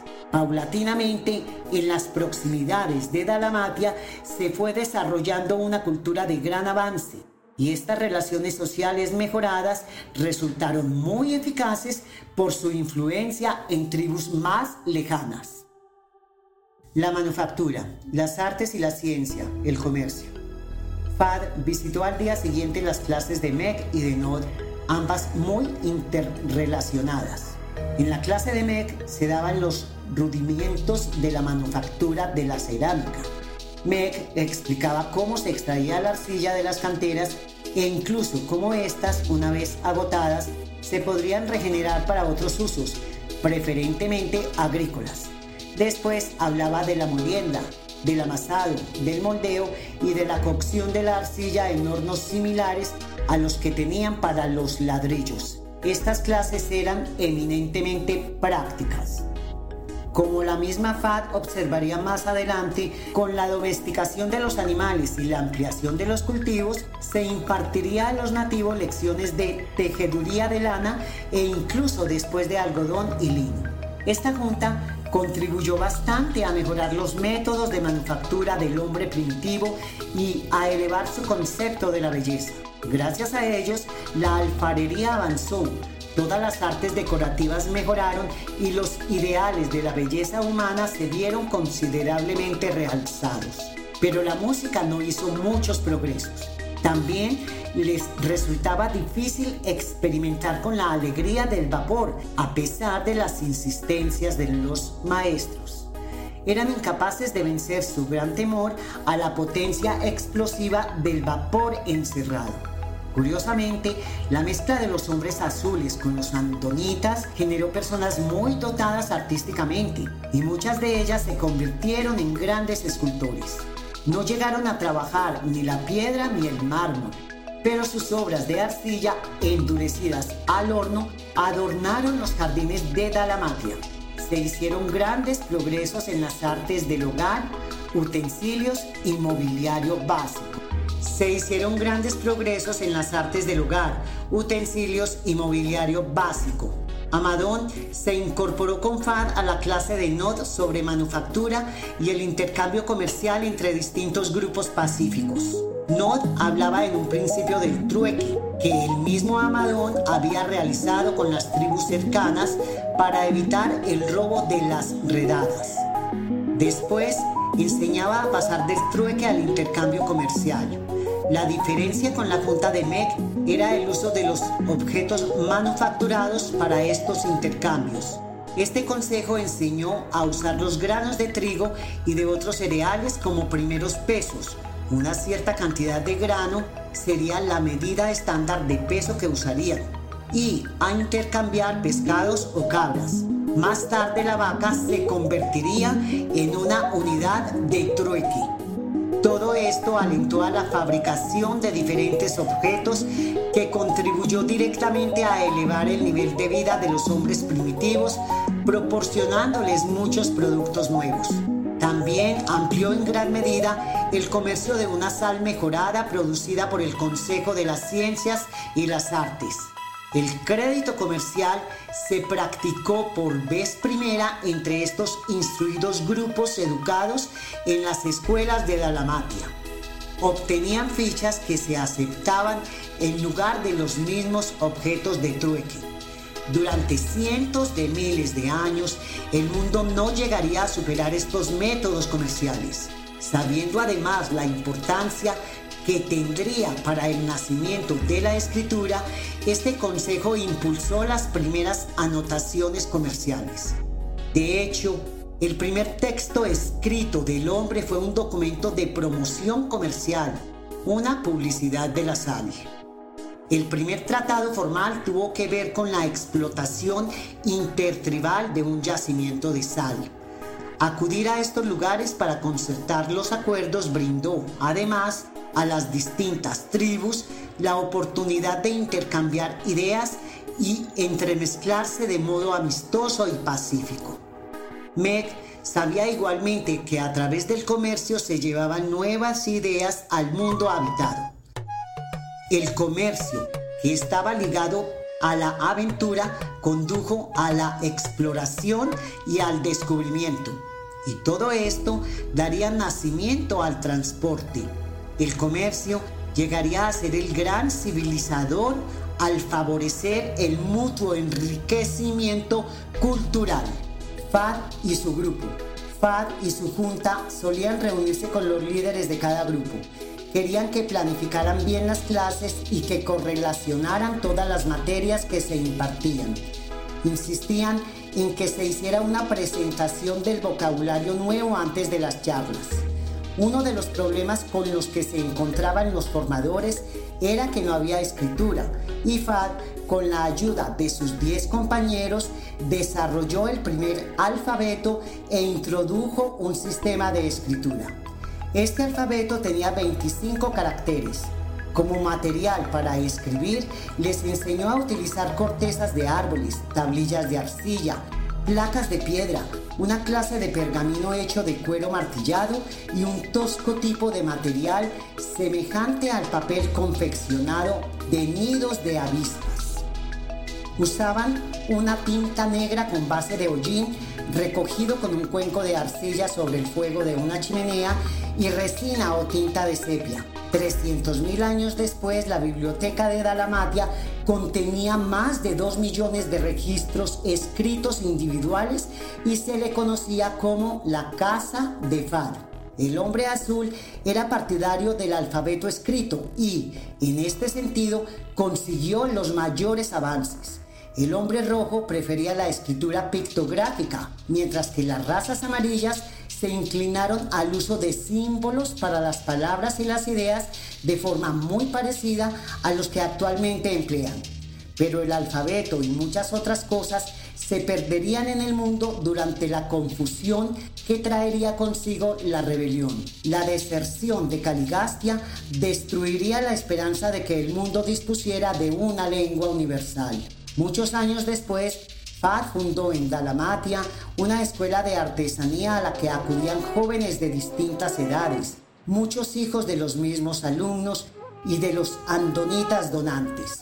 En ella se hacían objetos de cerámica, madera y piel a fin de contribuir al desarrollo integral de los nativos. No se ignoraba la función de los pensamientos y las emociones en el desarrollo del carácter, pero se priorizaba la formación de tipo manual. La instrucción era individual y colectiva. Hombres y mujeres expertos en estas artes los educaban en destrezas manuales. Se les formaba para que confraternizaran y para trabajar en equipo. Van, su labor. Además de toda su labor con la construcción de Dalamatia y la portavocía ante Abadón de todos los consejos, Van dirigía el importante Tribunal Supremo de Coordinación Tribal y Cooperación Racial.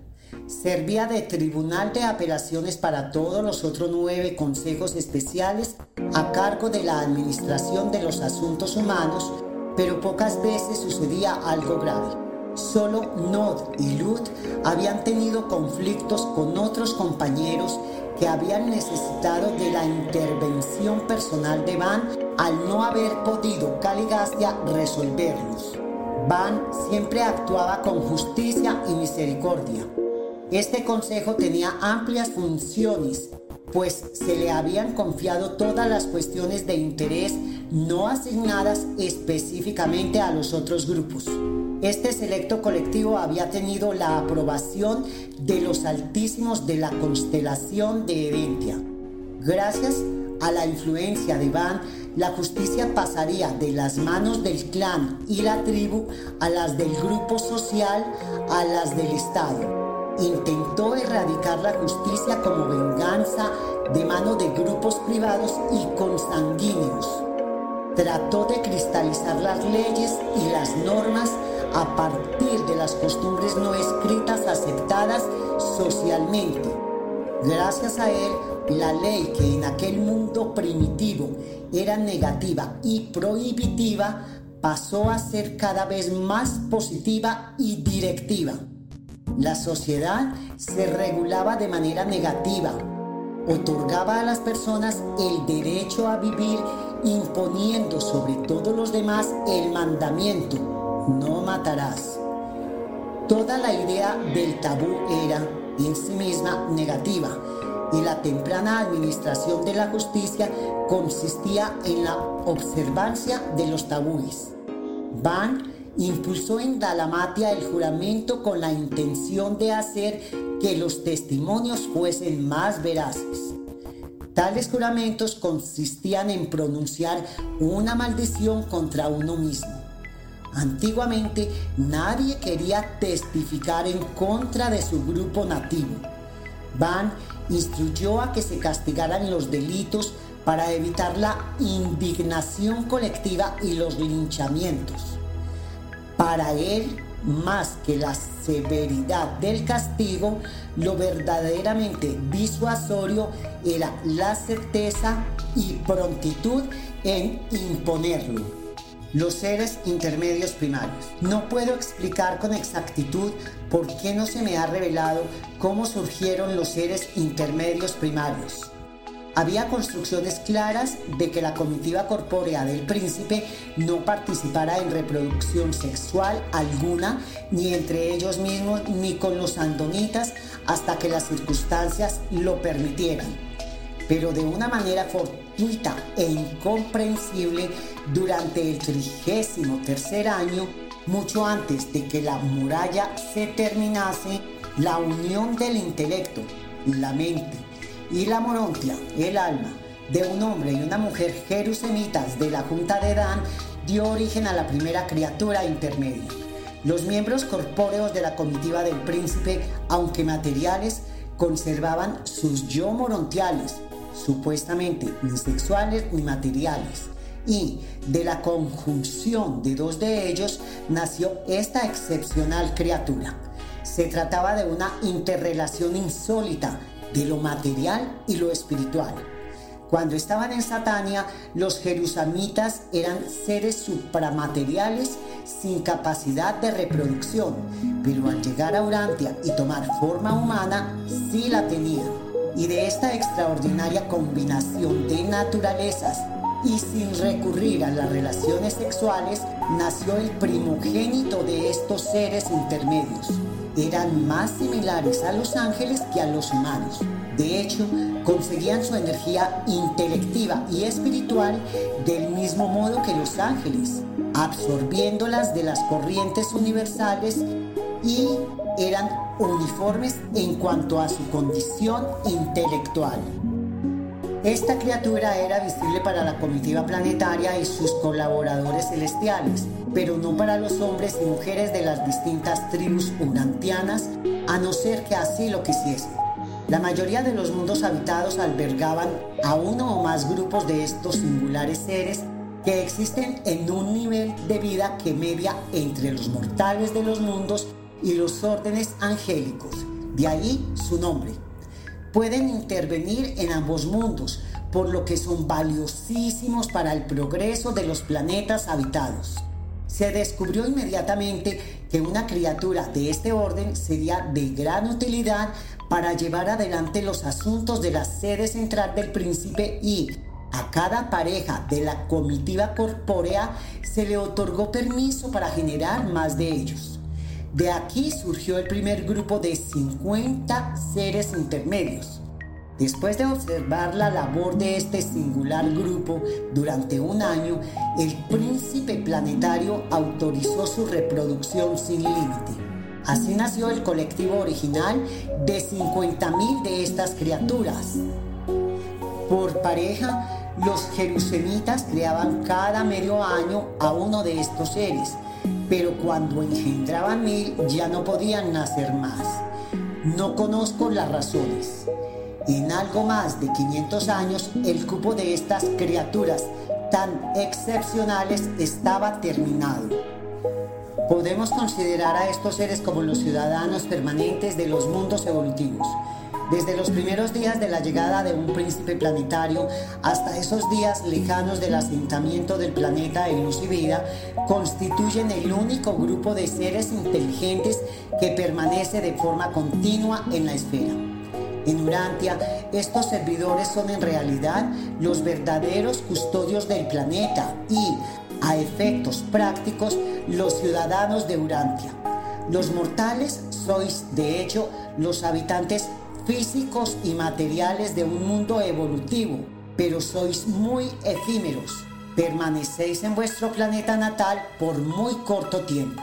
Nacéis, vivís, morís y en vuestro progreso evolutivo pasáis a los mundos de Mansonia para luego seguir vuestro camino de perfección.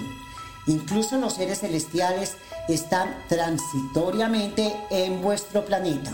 En Dalamatia se les habilitó unas residencias que ellos mismos construyeron de ladrillo aledañas a la zona occidental de la muralla, que por fin se había construido cerca de una de sus puertas. Estaba dispuesto en forma de U, extendida con dos plantas. En la segunda empezarían a guardar sus archivos históricos. El extenso hueco principal al que daban las habitaciones era una gran sal. Las criaturas intermedias primarias, al poder desenvolverse tanto en el terreno espiritual como en el material, resultaron muy útiles para Caligastia como agentes e informadores. Se desenvolvían a lo largo y a lo ancho del territorio, estudiando y observando a las razas del mundo y prestando sus valiosos servicios para la labor de influir sobre la sociedad humana que se encontraba apartada de la sede central del planeta. En el espacio, estos seres podían alcanzar la velocidad de 600.000 kilómetros por segundo. En el planeta se desplazaban de manera casi inmediata a cualquier lugar. Así, al poder materializarse, podían llevar mensajes del príncipe a tribus alejadas a muchos miles de kilómetros. Los seres intermedios primarios son los historiadores de los mundos habitados que, desde el momento de la llegada del príncipe hasta que el planeta se establece en luz y vida, elaboran el relato de la historia planetaria para su presentación en el mundo sede del sistema. De ellos he obtenido gran parte de la información sobre Urantia. Acaban las obras de Dalamatia, nuevas ocupaciones para los nativos. Al poco tiempo de nacer la primera criatura intermedia, se acabó la construcción de Dalamatia, solo restaba la muralla, que tardaría 20 años más. La ciudad del príncipe, aunque de belleza exquisita y diseñada para infundir un sobrecogedor sentimiento de reverencia en el hombre primitivo, era en general modesta. Los edificios no eran particularmente grandes para dejar espacio suficiente dentro del recinto amurallado para el cultivo de la tierra y de la ganadería y abastecer a una población que llegaría a los 20.000 habitantes. La zona del extrarradio que se había dedicado también a estas labores en las clases prácticas se había ido abandonando paulatinamente no solo por el acecho de tribus o de los animales salvajes, sino por el peligro del desbordamiento de los ríos en la época del deshielo. Los interiores del templo central de adoración y de los diez imponentes edificios destinados a los consejos eran realmente bellas obras de arte. En el patio del templo, una especie de galería porticada, estaba el árbol de la vida, enorme, robusto. Los edificios residenciales eran ejemplos de orden y limpieza. Los hogares de la comitiva corpórea del príncipe eran moradas sencillas y modélicas, diseñadas para inspirar e impresionar favorablemente a los alumnos de aquel centro cultural de mundo. Cerca de la muralla se había ido construyendo un espacioso complejo educativo y una gran biblioteca donde cualquier persona podía ir a estudiar y a investigar sus miles de fondos bibliográficos. Todo el conocimiento de aquella era estaba allí acumulado. Los miembros del Consejo de FAD, con la ayuda de los estudiantes, se encargaban de organizarla. Para la construcción de la ciudad no se había empleado ningún material que no perteneciera de forma natural a Urantia. El bien definido sistema de vida y de residencia de toda la familia junta en una vivienda situada en un lugar relativamente estable data de estos tiempos de Dalamatia y se debía principalmente al ejemplo y a las enseñanzas de los 100. El hogar como núcleo social no tuvo éxito hasta que los superhombres y supermujeres de Dalamatia no instruyeron a la humanidad a amar a sus nietos y a los hijos de sus nietos y a hacer planes para ellos. El hombre salvaje ama a sus hijos, pero el hombre civilizado ama también a sus nietos. Los miembros de la comitiva del príncipe vivían juntos obrando como padres y madres. Si bien es cierto que no tenían hijos propios, los 50 hogares modelos de Dalamatia nunca dieron albergue a menos de 500 pequeños adoptados seleccionados de las familias mejor dotadas biológicamente de las razas andónicas y sanjix. Muchos de estos niños eran huérfanos, se beneficiaban de la disciplina y formación de estos superpadres y luego tras tres años en las escuelas del príncipe, en las que ingresaban entre los 13 y los 15 años de edad, podían optar por el matrimonio y estaban preparados para ser enviados como emisarios del príncipe a las menesterosas tribus de sus razas respectivas. Una vez que finalizaron las obras, quedaba más tiempo para otras actividades. Así pues, Fad y su junta, con el visto bueno de sus superiores, planificaron una serie de ocupaciones para los nativos. Eran de cinco tipos. Labor física, cultivo, construcción y embellecimiento de las viviendas. Actividades sociales, representación de obras y agrupaciones socioculturales. Educación aplicada, enseñanza a grupos de familias y especializada. Formación vocacional, escuelas de matrimonio y tareas domésticas, escuelas de arte y oficios y clases para la formación de los maestros, laicos, culturales y religiosos, y cultura espiritual, hermandad entre todos, ayuda a la infancia y a grupos juveniles y la formación de los hijos nativos adoptados como misioneros para sus pueblos. El príncipe planetario no era visible para los seres mortales. Era una prueba de fe para ellos creer en las declaraciones de su comitiva, pero estas escuelas de cultura y formación estaban bien adaptadas a las necesidades del planeta que pronto surgió entre las distintas razas una entusiasta y encomiable rivalidad en sus denuedos por conseguir la admisión a estas distintas instituciones de enseñanza. Desde este Centro Mundial de Cultura y Logro se irradiaba paulatinamente a todos los pueblos una influencia edificante y civilizadora que, de forma lenta y segura, transformaba a las razas evolutivas. Las criaturas intermedias eran observadores fieles de Caligastia y estaban siempre atentos a cualquier disrupción de las enseñanzas para actuar según el príncipe les indicara pero nunca se enviaban emisarios extranjeros a las diferentes razas, salvo por petición expresa de la raza en cuestión y quienes desarrollaban la labor de mejora y progreso de alguna tribu determinada eran siempre nativos de ella. Los 100 no intentaban imponer los hábitos y costumbres de una raza, aunque ésta fuese superior, sobre otra. Siempre obraban con paciencia para elevar y hacer progresar las costumbres de cada una de ellas la gente sencilla de Urantia llevaba consigo sus costumbres sociales a Dalamatia, no para cambiarlas por prácticas nuevas y mejores, sino para mejorarlas mediante el contacto con una cultura superior y la relación con mentes superiores. El proceso era lento pero efectivo.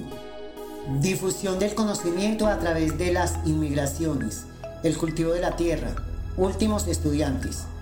Durante miles de años, las emigraciones posteriores, en su mayor parte de las razas de color, también hicieron bastante para difundir las enseñanzas de Dalamatia por todo el mundo. Una vez que el glacial se retiró, muchas tribus emigraron desde Mesopotamia hacia Asia Oriental. Luego, tras el posterior retroceso del mar Mediterráneo, como consecuencia de la elevación de Arabia, les fue posible llegar a África, en aquel momento, Mesopotamia limitaba al oeste con el Mediterráneo. El hombre rojo acabó por trasladarse masivamente a América del Norte desde Asia, pasando por el estrecho de Bering, Siberia y Alaska, en donde se encontraron con asentamientos andonitas. El hombre naranja fue el primero en seguir el litoral en dirección sur, hacia África, a medida que el Mediterráneo se replegaba hacia el oeste, pero nunca consiguieron establecerse con estabilidad en África y fueron aniquilados por la raza verde que llegaría más tarde. Las tribus amarillas se extendieron lentamente por Asia y fueron capaces de desplazar a la raza roja.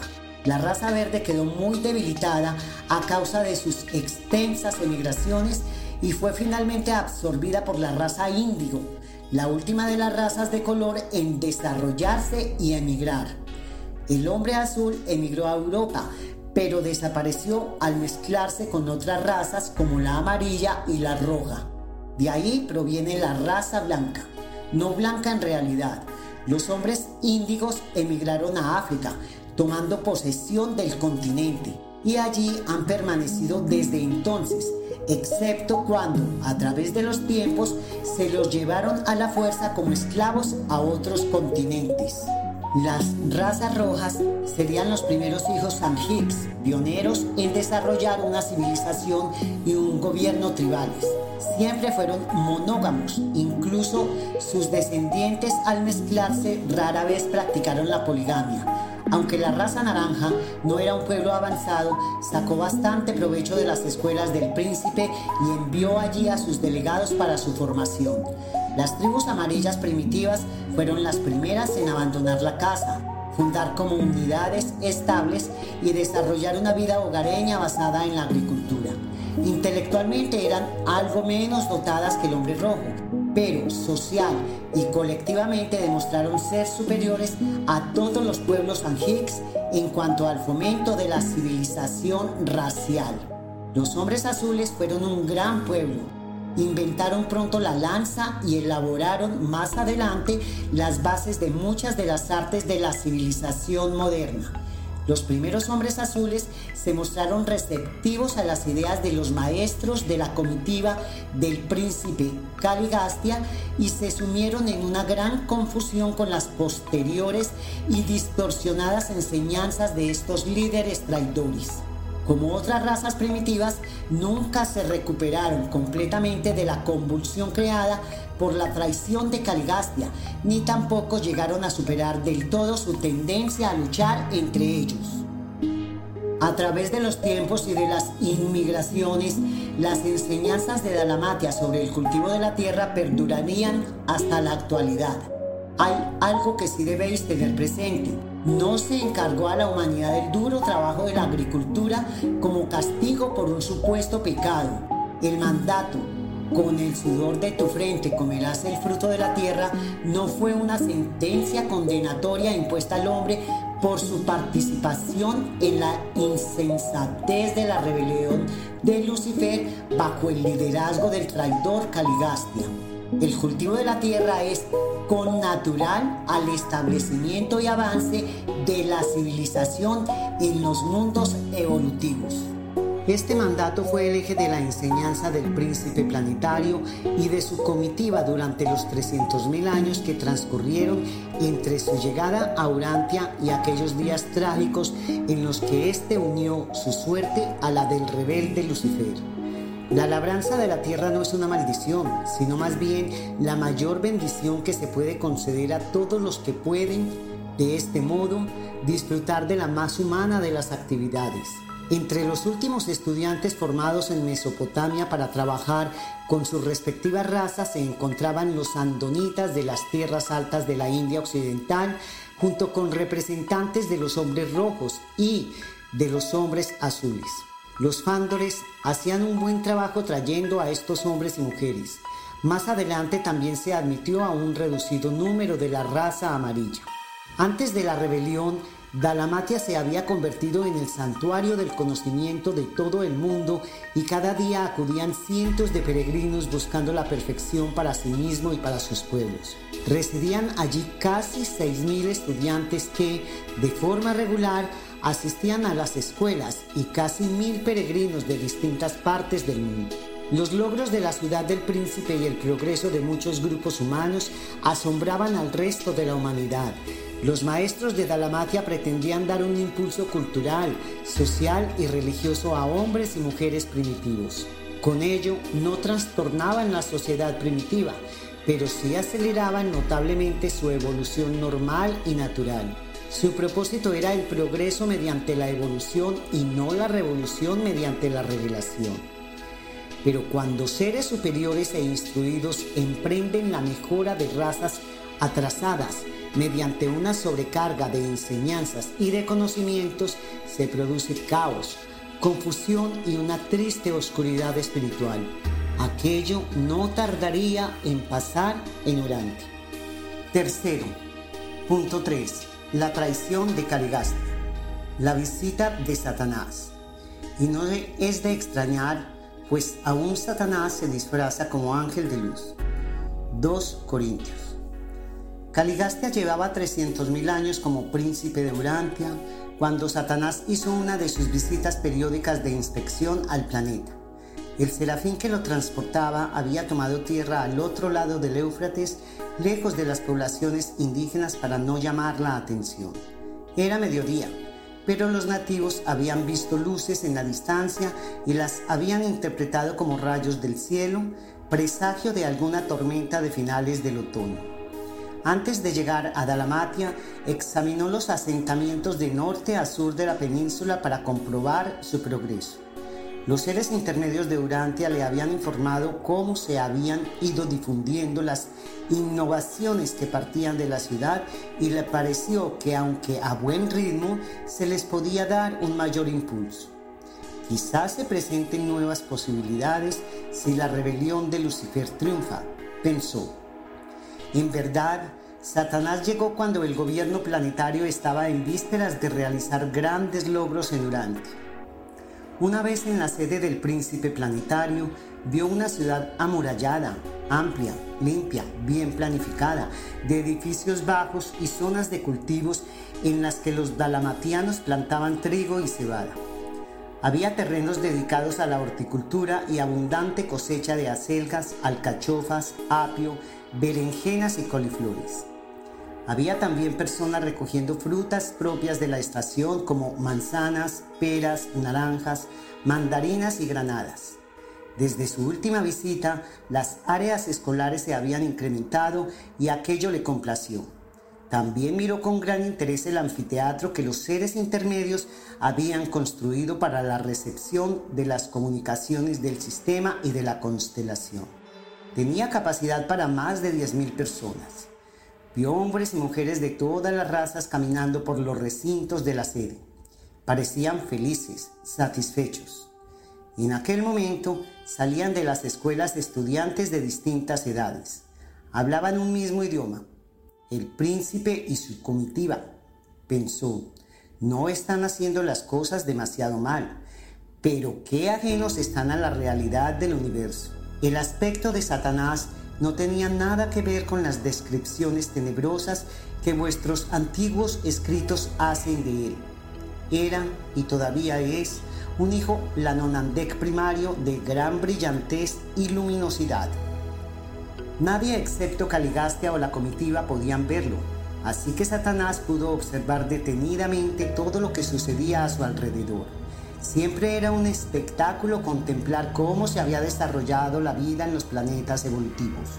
Echó una mirada fría, aunque no sin algo de sobrecogimiento, al templo del Padre y se dirigió en dirección a las doce cámaras colindantes con el templo, habitáculos de la comitiva espiritual.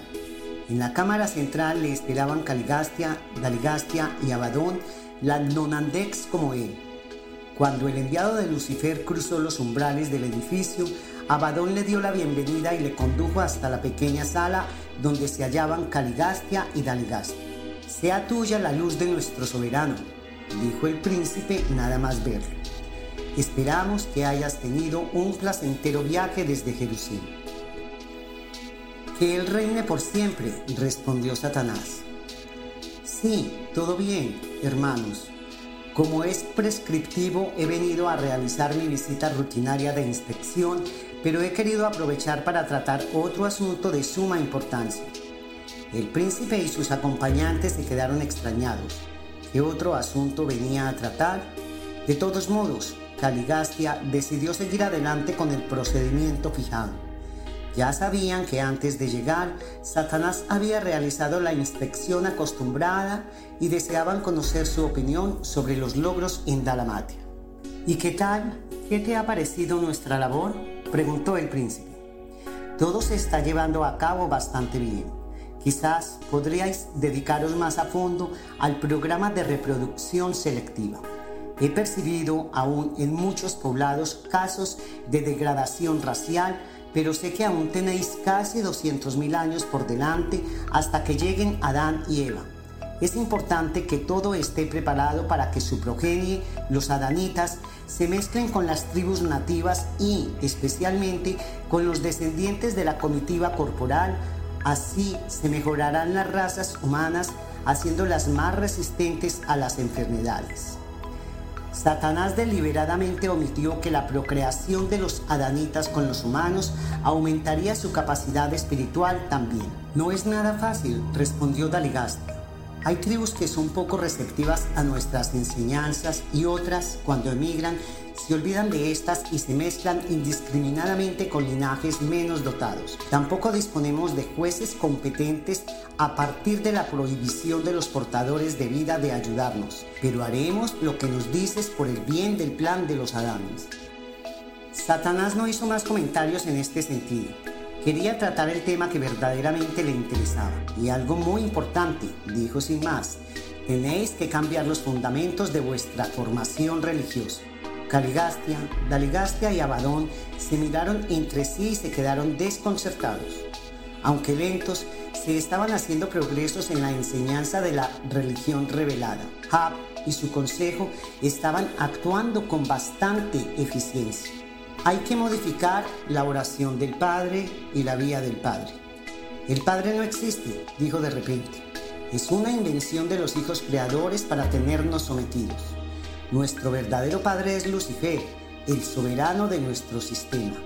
Él es nuestro Dios. Y tú, Caligastia, no deberías ser príncipe, sino mandatario supremo de este mundo, al igual que otros 606 Lanonandex secundarios en tu misma situación.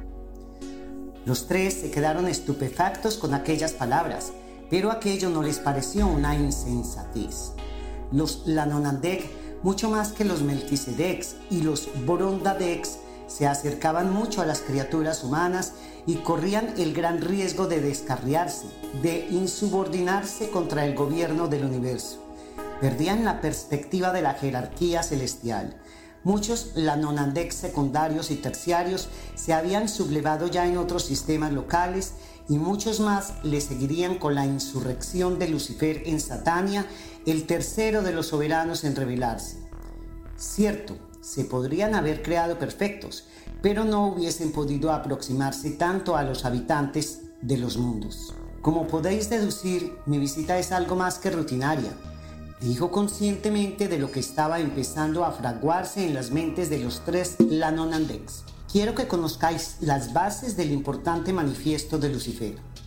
Vuestro soberano va a rebelarse contra los gobernantes del universo por sus mentiras y desprecio constante hacia nuestro orden de seres y por su descomunal engaño a los millones de peregrinos del tiempo que aguardan llegar para ver a un inexistente Padre del Paraíso.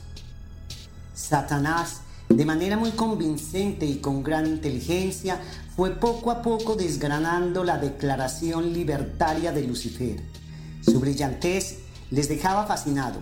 Hablaba con una gran seguridad en lo que decía y con unos fundamentos que poco dejaban para la argumentación. Nadie podía saber cómo había comenzado todo realmente, pero tras 500.000 años de reinado en Jerusalén, los corazones de Lucifer y de su ayudante primero, Satanás, se habían endurecido y habían empezado a predisponerse contra el Padre Universal y contra su Hijo Miguel, creador del universo de Nevadón y de todas sus criaturas. No habían concurrido circunstancias particulares que hubiesen llevado a pensar que podía darse la rebelión, salvo el hecho de que no eran los primeros Lanonandex que lo hacían. Creemos que aquella idea se originó y tomó forma en la propia mente de Lucifer, que anunció sus planes a Satanás. Conozco a Lucifer, dijo Caligastia mirando a sus compañeros, y estoy seguro de que dice la verdad. Estoy de acuerdo contigo, dijo Abadón, y es verdad, tú deberías ser mandatario de este planeta y no simplemente príncipe. Miguel nos ha mentido y traicionado. Dices mucha verdad, Satanás, pero creo que debemos asimilar todo esto con calma, añadió Daligastia siempre más prudente. Resulta inconcebible que durante tantos millones de años hayamos estado inmersos en este gran engaño que nos cuentas. También nos mintieron los Melquisedecs cuando nos hablaban del gobierno del universo de los universos. Sí, Daligastia, y haces bien en no creer sin reflexionar las cosas, le respondió Satanás. Solo queremos a nuestro lado personas verdaderamente convencidas y leales a nuestra justa causa. Satanás recordó sus propias dudas. Tres meses había estado recapacitando su decisión, pero una vez convertido a las teorías rebeldes de su jefe, se volvió un ferviente defensor de la afirmación personal y de la libertad a la medida de Lucifer, en realidad de la exaltación de sí mismo y de la irrealidad. Creo que debemos estar unidos, añadió Caligastia con firmeza va a haber una gran revolución en Satania. Desde un primer momento, el príncipe estuvo de acuerdo en traicionar al planeta en cuanto se anunciara la rebelión. Fue una premeditada transgresión de la sagrada confianza que se había depositado en él. El Hijo Creador le llegaría a decir con razón, eres como tu líder Lucifer y has perpetuado de modo pecaminoso su iniquidad. Y debemos actuar con prudencia, aconsejó Satanás. No debéis decir nada a los demás miembros de vuestra comitiva, solamente que he venido a la visita de inspección de costumbre. El último día del año, en el cónclave anual que celebra el soberano del sistema, en el anfiteatro de Jerusalén, haremos público el manifiesto de Lucifer. Allí habrá millones de seres de todos los órdenes y los retransmiremos a todos los mundos arquitectónicos y a los 607 planetas evolutivos de Satania. Nadie esperará que en medio de un mensaje rutinario de Lucifer se inserte su declaración. Yo mismo la presentaré. Desde que se construyó nuestro anfiteatro de comunicaciones, siempre hemos asistido a esos cónclaves anuales del soberano para conocer el estado de otros planetas del sistema a través de pantallas instaladas por los controladores mecánicos, dijo Caligastia muy diligente. Todos acudirán. Bien, confirmó Satanás. No podrán asistir seres humanos porque no les será posible ver ni oír nada, pero aseguraos de que conozcan el manifiesto de Lucifer. Ellos luego propagarán la buena nueva a sus respectivas tribus. Todo estará preparado para ese día. Al no disponer aquí de la reflectividad, no lo podremos ver en directo, afirmó Abadón. Verdad, pero eso no será un problema. Tengo que marchar ahora. Aún me quedan algunos mundos que visitar. Se despidió Satanás. Al alzar el vuelo y dirigirse a su serafín, Satanás Miró fijamente a Dalgastia que había permanecido en silencio, aún con dudas sobre los sucesos que se avecinaban. Sabía que pronto se uniría al príncipe como ya él mismo había hecho con su soberano. No era de extrañar que Caligastia se sumase a la rebelión de Lucifer.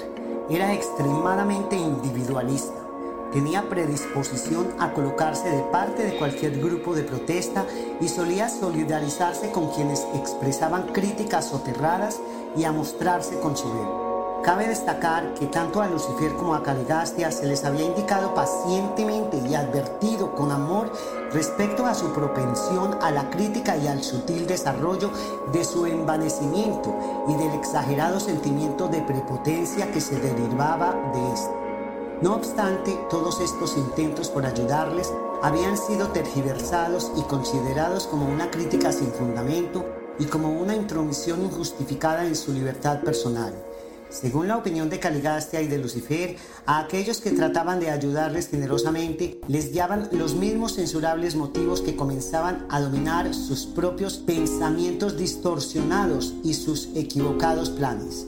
Los juzgaban según su propio egoísmo, según el enaltecimiento de su propia mente. Muchas cosas unían a Caligastia y a Lucifer. Ambos eran brillantes seres que se destacaban de los demás Lanonandex.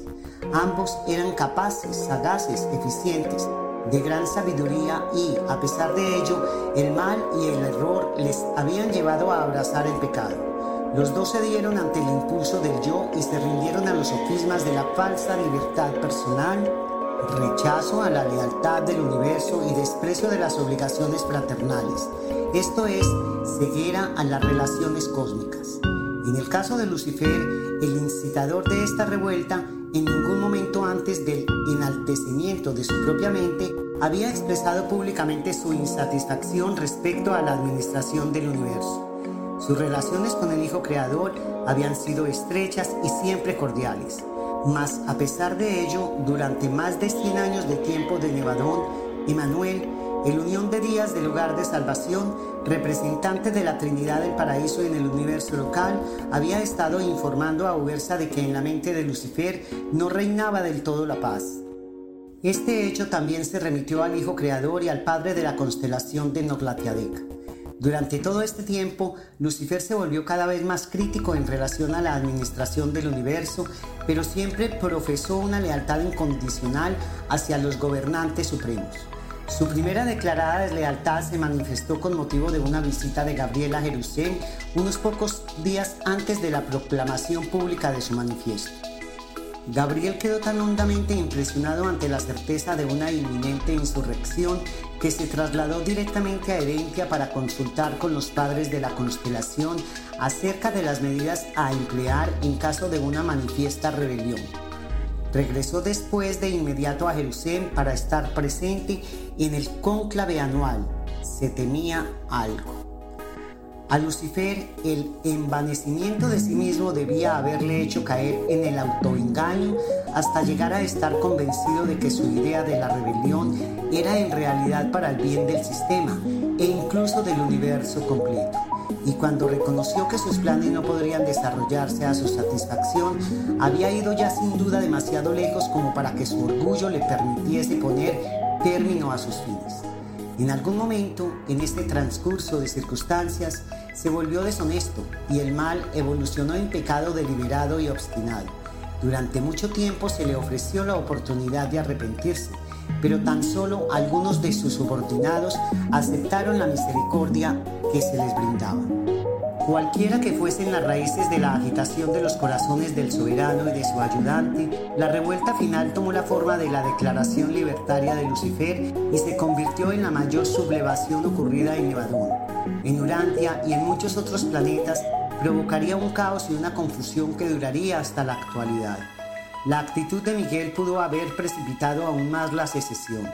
Cuando estalló la rebelión de Satania, Miguel consultó con Emanuel, su hermano del paraíso, y, tras esta trascendental reunión, anunció que seguiría el mismo principio que había caracterizado su conducta en sublevaciones similares en el pasado, esto es, una actitud de no injerencia. En el momento de esta rebelión y de las dos que la precedieron, en el universo de Nevadón no existía ninguna autoridad soberana de forma absoluta y personal.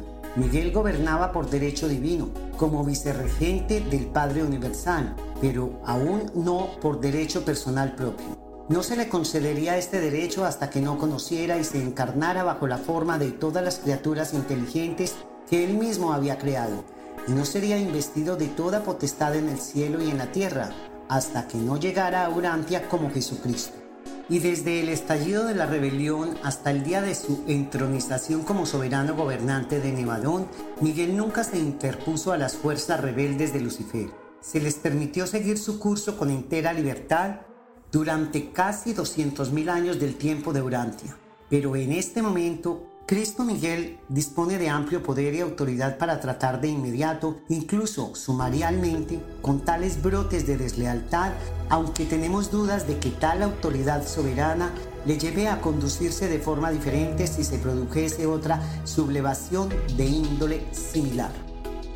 El cónclave anual, la declaración libertaria de Lucifer.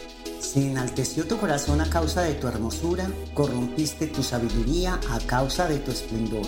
Ezequiel, ¿cómo caíste del cielo, lucero, hijo de la mañana? Derribado fuiste a tierra, tú que te atreviste a confundir a los mundos. Isaías. A las 5 de la tarde de finales del mes de enero, todo estaba preparado en el pequeño anfiteatro de Dalamatia para la retransmisión del cónclave anual que tendría lugar en Jerusalén a muchos años luz de distancia. Desde la sede del soberano se enviaría la señal a todos los mundos evolutivos habitados y a los arquitectónicos entre los que estaba Mansonia. En Edentia también se recogería la señal. A instancias de Lucifer, los operadores de la energía habían aumentado la potencia de las señales al máximo, pero había sido imposible retransmitir en directo para los planetas habitados. En Dalamatia y en la isla del Ártico donde residían los portadores de vida, el cónclave se veía 15 días más tarde, pero aquello no impediría que las infaustas noticias se clavasen en el corazón de muchos de los espectadores. Siguiendo las instrucciones de Satanás, Caligastia no había mencionado a su comitiva que se presentaría en el cónclave el manifiesto libertario del soberano de Satán. Temía la reacción de algunos de ellos. En la ciudad del príncipe, a la hora indicada, todos ocuparon sus asientos esperando la usual apertura del cónclave y las habituales palabras de Lucifer sobre el progreso de los mundos habitados del sistema. En los primeros sitios estaba Caligastia con sus ayudantes y, junto a ellos y repartidos por todo el recinto, la comitiva. Los seres intermedios estaban también allí. Belcebú, su líder, se sentó cerca de los Lanonandex. Todos seguirían los pormenores del cónclave. Los transmisores de la energía, seres vivos de una inteligencia muy especial, hacían bien su trabajo. Lo primero que se retransmitió fue la entrada de Lucifer con su equipo de gobierno en el gigantesco anfiteatro de Jerusalén. Todos los ojos se fijaron en él. Sumaban 1230 lanonandex de todos los rangos y se sentaron juntos, mientras que el soberano y Satanás se dirigían al gran estrado de ligero color malva transparente para tomar la palabra. La expectación era enorme a pesar de que pocos estaban al corriente de lo que iba a suceder. La mayor distracción de los jerusemitas era acudir al anfiteatro para saber lo que ocurría en el universo. Era parte de su tiempo de ocio. Había allí 3 mil millones de seres de todos los órdenes de vida, entre ellos la Nonandex, Melquisedex, Borondadex, ángeles, hijos materiales y otros muchos órdenes de seres espirituales, al igual que ascendentes graduados de Mansonia.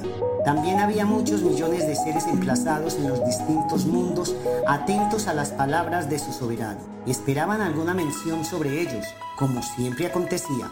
En Jerusalén se guardaban archivos panorámicos de todos los mundos habitados.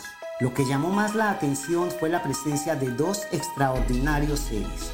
Gabriel, del lugar de salvación, y Emanuel, que se habían desplazado allí previendo el inevitable y fatal desenlace.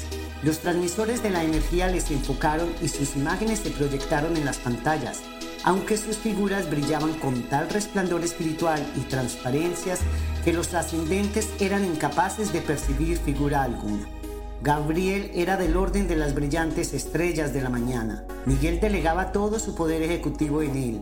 Aquellas personalidades celestiales de tanta autoridad crearon cierto desasosiego a Lucifer y a su equipo, al igual que a Caligastia y a sus incondicionales tan alejados de Jerusalén. Por fin, Lucifer comenzó a hablar sobre las novedades de la vida en los planetas del sistema. Con parsimonia y autocomplacencia, hizo una breve referencia a los mundos del sistema sin querer detenerse demasiado, pendiente del verdadero propósito de aquel conclave. Sí, se extendió en su comentario a la labor de Caligastia para hacer un guiño al que había sido anteriormente su fiel colaborador. Quiero felicitar especialmente a Caligastia y a su comitiva por el portentoso progreso que están realizando en Urantia. Han logrado transformar al hombre nómada y recolector en agricultor y pastor. Les han enseñado a manufacturar, a cocinar los alimentos, a los principios de la economía y otras muchas cosas más. Mientras hablaba se proyectaban imágenes y videos de la vida en Dalamatia, de sus edificios, de las escuelas de formación y de sus cultivos. Todos los espectadores de la ciudad del príncipe se sintieron reconfortados por las entusiastas palabras de su soberano.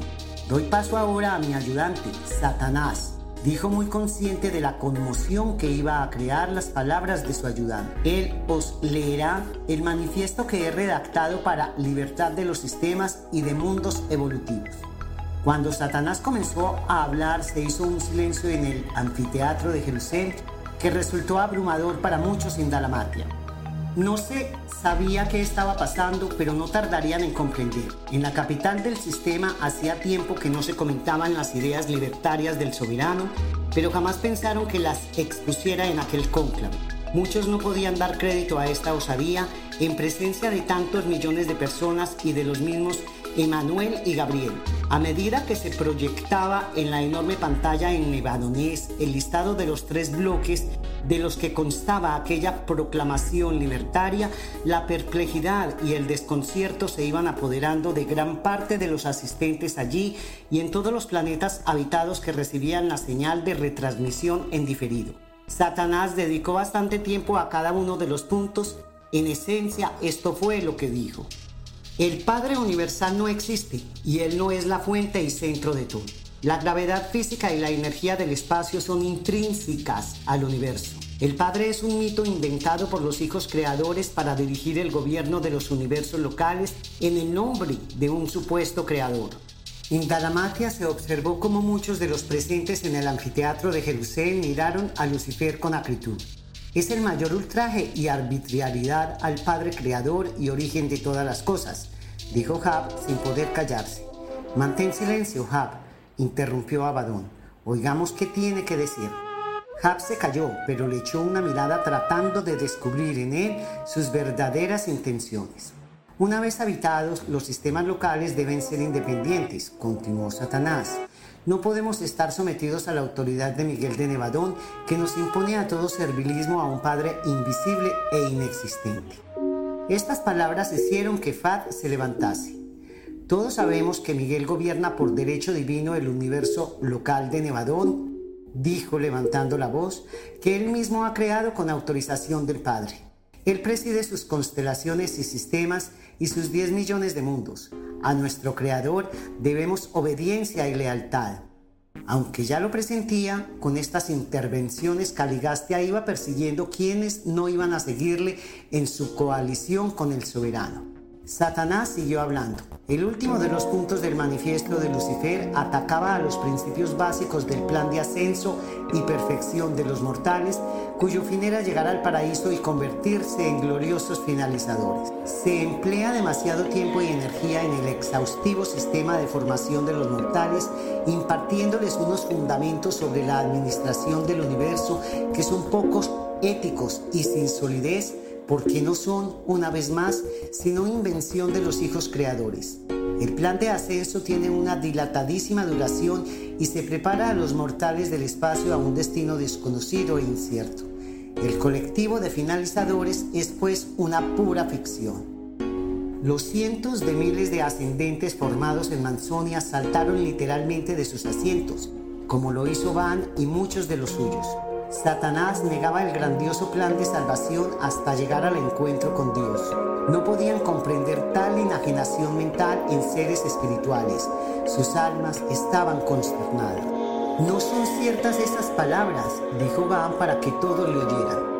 Los mortales evolutivos nacen en los planetas del espacio, resucitan y pasan por los mundos morontiales, ascienden a los universos espirituales, atraviesan las esferas de Abona, hallan a Dios, logran el paraíso y se incorporan al colectivo final para aguardar allí su próximo destino de servicio en los miles de universos en creación del espacio exterior. He conocido a muchos finalizadores en Jerusalén. Lucifer ha declarado la igualdad de la mente y la hermandad de la inteligencia, continuó Satanás. El gobierno debe limitarse a los planetas y a la confederación voluntaria en los sistemas locales. No debe haber ningún otro. Por tanto, los príncipes planetarios deben gobernar los mundos como mandatarios supremos, continuó el ayudante de Lucifer dirigiéndose a los Lanonandex secundarios. Nuestro soberano denuncia también que el gobierno del sistema esté supervisado por los altísimos de la constelación y que los asuntos judiciales se dirijan desde la capital del universo. Estas funciones deben concentrarse en las sedes de los sistemas y procederá a establecer su propia asamblea legislativa y a organizar sus propios tribunales que estarán, como él ha decidido, bajo mi jurisdicción. A Caligastia le estaba gustando lo que estaba oyendo. Él y no Miguel debía ser el soberano de Urantia. Y entendía perfectamente a Satanás porque había sufrido verdaderas vejaciones de los altísimos al no asignarle antes a un planeta experimental como él quería. Nuestro grito de guerra debe ser la afirmación personal y si el autogobierno es bueno y conveniente para los Melquisedecs, también lo es para todos los órdenes de inteligencia, añadió Satanás. Lucifer se equivocaba rotundamente, pensó Van, esta vez sin querer alzar la voz. Ya lo haría en su debido momento. Los Melquisedecs jamás se habían rebelado contra el gobierno del universo como habían hecho los Lanonandecs. Ellos no eran merecedores del autogobierno. Aquello era un golpe de Estado, pero al no recibirse órdenes de lugar de salvación, los altísimos de Edentia no cortaron de momento las comunicaciones. Satanás continuó con su razonamiento durante dos largas horas. Sus últimas palabras fueron, aquí en Satania solo podemos rendir lealtad al gobernante efectivo y actual, a Lucifer, el amigo de hombres y de ángeles y el Dios de la libertad. Entonces habló Lucifer. En el gigante anfiteatro resonó un murmullo al ver al soberano del sistema en las enormes pantallas, pero su voz no sonó fuerte ni autoritaria, sino invitante. Sus estrategias retóricas e inteligencia eran nefastamente convincentes. Os estamos diciendo la verdad. Confiad en nosotros. Voy a pedir ahora a todo aquel que me quiera seguir que lo haga. Después solicitaremos la aquiescencia de los príncipes planetarios de los 607 mundos habitados de Satania que en breve visualizarán este cónclave. Es cierto, continuó Lucifer, que ya ha habido dos veces en dos constelaciones distantes en las que los soberanos de Nevadón quisieron hacer oír su voz, aunque sin éxito, pero se debió a que la mayoría de las inteligencias no siguieron a sus líderes, y son las mayorías las que han de gobernar y no las minorías. Vuestra mente es infalible. Tampoco triunfará esta, dijo Van resuelto mirando a Caligastia e intuyendo el porqué de su particular interés en reunirlos a todos para ver el cónclave. Caligastia no dijo nada, continuó mirando las pantallas. En ese momento todos vieron cómo el equipo de gobierno de Lucifer al completo se unía a él y le rendían pleitesía mientras que gritaban unas palabras que parecían aprendidas para la ocasión. A ti presentamos nuestro respeto y juramos seguirte, porque tú eres ahora nuestro Dios y el nuevo gobernante supremo de los mundos y sistemas liberados. Observaron que muchos otros tipos de órdenes se estaban uniendo a la causa de Lucifer. Incluso el comandante de las multitudes seráficas juró la causa de Lucifer en público con las mismas palabras que su plana mayor esto sin duda explicaba por qué otros muchos serafines le siguieron en aquel mismo momento. El líder seráfico se dejó cegar espiritualmente por la brillante personalidad de Lucifer. Sus agradables modos fascinaban a los órdenes de seres celestiales de menor rango. Sencillamente no podían comprender cómo una persona tan deslumbrante pudiese estar equivocada. Manotia, sin embargo, jefe segundo de estas fuerzas angélicas, se salió del anfiteatro en señal de protesta en cuanto su superior manifestó su adhesión al soberano rebelde. Gabriel, que estaba en el cónclave en expectativa de las palabras de aquel soberano rebelde, se levantó y, con una voz potente que resonó en las mentes y en los oídos de los que se encontraban allí, dijo, esto es una ignominia, una terrible falacia es un oprobio, una afrenta a Miguel, nuestro Creador, y recibiréis un castigo proporcional a vuestro pecado. Todos se quedaron atónitos. Conocían el poder de Gabriel en todo el universo. El colaborador personal del Hijo Creador era semejante a él en todos los aspectos de su carácter, aunque notablemente limitado en los atributos de divinidad. Solo después de Miguel había otro ser de tal sabiduría y majestad nacido en el universo local y era Gabriel. Y cuando Miguel se ausentaba del lugar de salvación, era él quien ocupaba su lugar y actuaba como regente del universo de Nevadón. Gabriel era partidario de haber cortado de raíz aquella insubordinación que planeaba hacía tiempo sobre el sistema y haberlos llevado de inmediato a los mundos prisiones hasta que fuesen juzgados pero Miguel de Nevadón le había dado instrucciones claras. Hablo ahora en nombre de Miguel, continuó, y no en el mío propio. Vuestro creador me ha pedido que deje a todos los seres decidir en libertad y sin interferencias. Así se ha expresado. El gobierno de los hijos creadores en nombre del Padre del Paraíso solo desea una lealtad y una devoción que sean voluntarias, sinceras y a prueba de sofismas. Procedo de la Trinidad, dijo también Emanuel con una gran autoridad. Dios no es ninguna irrealidad. He estado ante su todopoderosa presencia. Los ancianos de días de Orbontón se encargarán de juzgarte con justicia, pero con misericordia, la que a ti te falta. Todavía estás a tiempo. Arrepiéntete de tus pecados. A pesar de su transgresión a Lucifer, que seguía al Padre Altísimo de la constelación en autoridad, jamás se le faltó el respeto. Ni el mismo Gabriel del lugar de salvación llegó a hacer. El juicio en estos asuntos que atañían al universo local eran, como bien decía Emanuel, de la incumbencia de los ancianos de días, los gobernantes del universo global. No son falacias lo que digo, ni es pecado mi determinación. Todo es una confabulación ideada por vosotros y otros muchos para dominar un universo que tiene existencia propia sin necesidad de ninguna divinidad y los ancianos de días no tienen jurisdicción para juzgarme.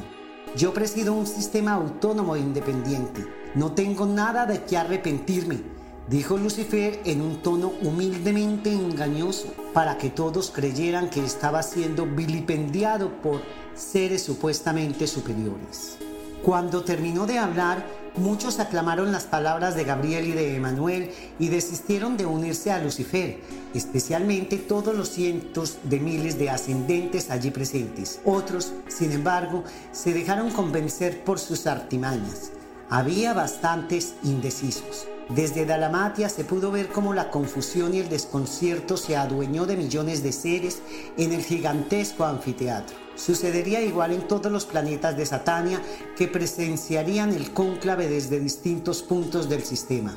Pareció que hasta el mar de cristal se revolvía en sus profundidades. Ni Van ni muchos otros de la comitiva podían dar crédito a lo que habían oído y presenciado. Cuando recapacitamos los seres de mi orden sobre la rebelión de Lucifer, tenemos la impresión de que a este soberano se le permitió demasiada libertad, lo que hizo que se afianzara su perverso ideal.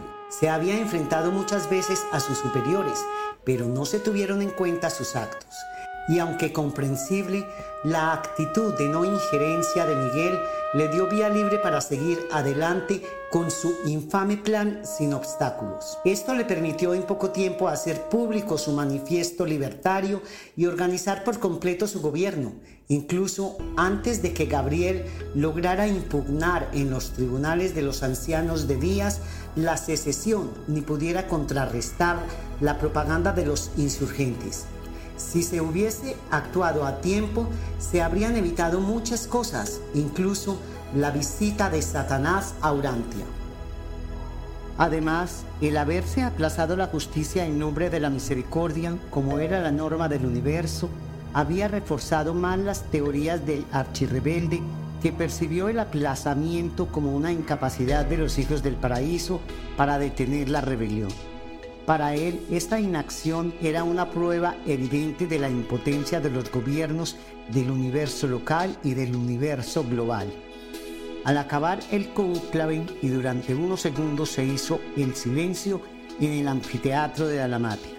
Lo que habían visto había sucedido hacía dos semanas, pero su impacto era tremendo. Caligastia y los otros dos Lanonandex se levantaron satisfechos y, aún más, sabiendo la política de no injerencia de Miguel. Estamos de parte de Lucifer, anunció Caligastia, convencido de las teorías del archirrebelde. Hablaba por Daligastia y Abadón. Nosotros tenemos que reunirnos para tomar una decisión, pero contad con mi apoyo personal, dijo Belcebú. Todo me parece un auténtico desatino, dijo Van totalmente indignado mirando a algunos miembros de las juntas que sabía que respaldaban sus palabras. Como parte del equipo de gobierno, me niego a seguir los dictados de Lucifer y no creo que este sea el momento de decidir nada. Tenemos que convocar a toda la comitiva y a los seres intermedios a una reunión. Tarde o temprano, los padres de la constelación mandarán a los Melquisedecs de urgencia y se aislará todo Satania, como se ha hecho en los casos anteriores, para impedir la propagación de los sofismas de Lucifer. Ojalá no tarden mucho tiempo, manifestó Hab. Más tiempo se tarde en tomar medidas, más aflicción habrá en todo el sistema, pero también una importante prueba para los leales, como ha dicho Miguel de Nevadón, comentó Ana. Estoy segura de que durante años añadió Fad apesadumbrada, en Manzonia, donde está el germen de nuestro desarrollo espiritual, reinará el desorden. Pero, ¿y si nuestro soberano dice la verdad? Dijo no, intentando crear una mayor perplejidad. Vuestro soberano no dice la verdad, exclamó uno de los portadores de vida desde otra de las pantallas, hablando desde la isla del Ártico en la que se encontraban. hemos hablado entre nosotros y disentimos del manifiesto de Lucifer y deploramos tu actitud, Caligastia. Todo esto no conseguirá sino hacer retroceder al mundo. Sin querer oír más, el príncipe salió del anfiteatro con Caligastia y Abadón y, tras una larga charla que hizo impacientarse a los presentes, anunció. Pasado mañana, séptimo día de la semana, al amanecer, os cito a los diez consejos de administración a una asamblea extraordinaria. Los demás podréis también asistir. El príncipe estaba seguro de que la mayoría de los miembros de la comitiva celestial y los seres intermedios le apoyarían. La transmisión terminó a las 10 de la noche. Era pleno invierno y corría un aire frío en Dalamatia. Las antorchas encendidas iluminaron a los jerusemitas el camino desde el anfiteatro a sus residencias. Muchos de ellos tenían hijos adoptados de las distintas razas.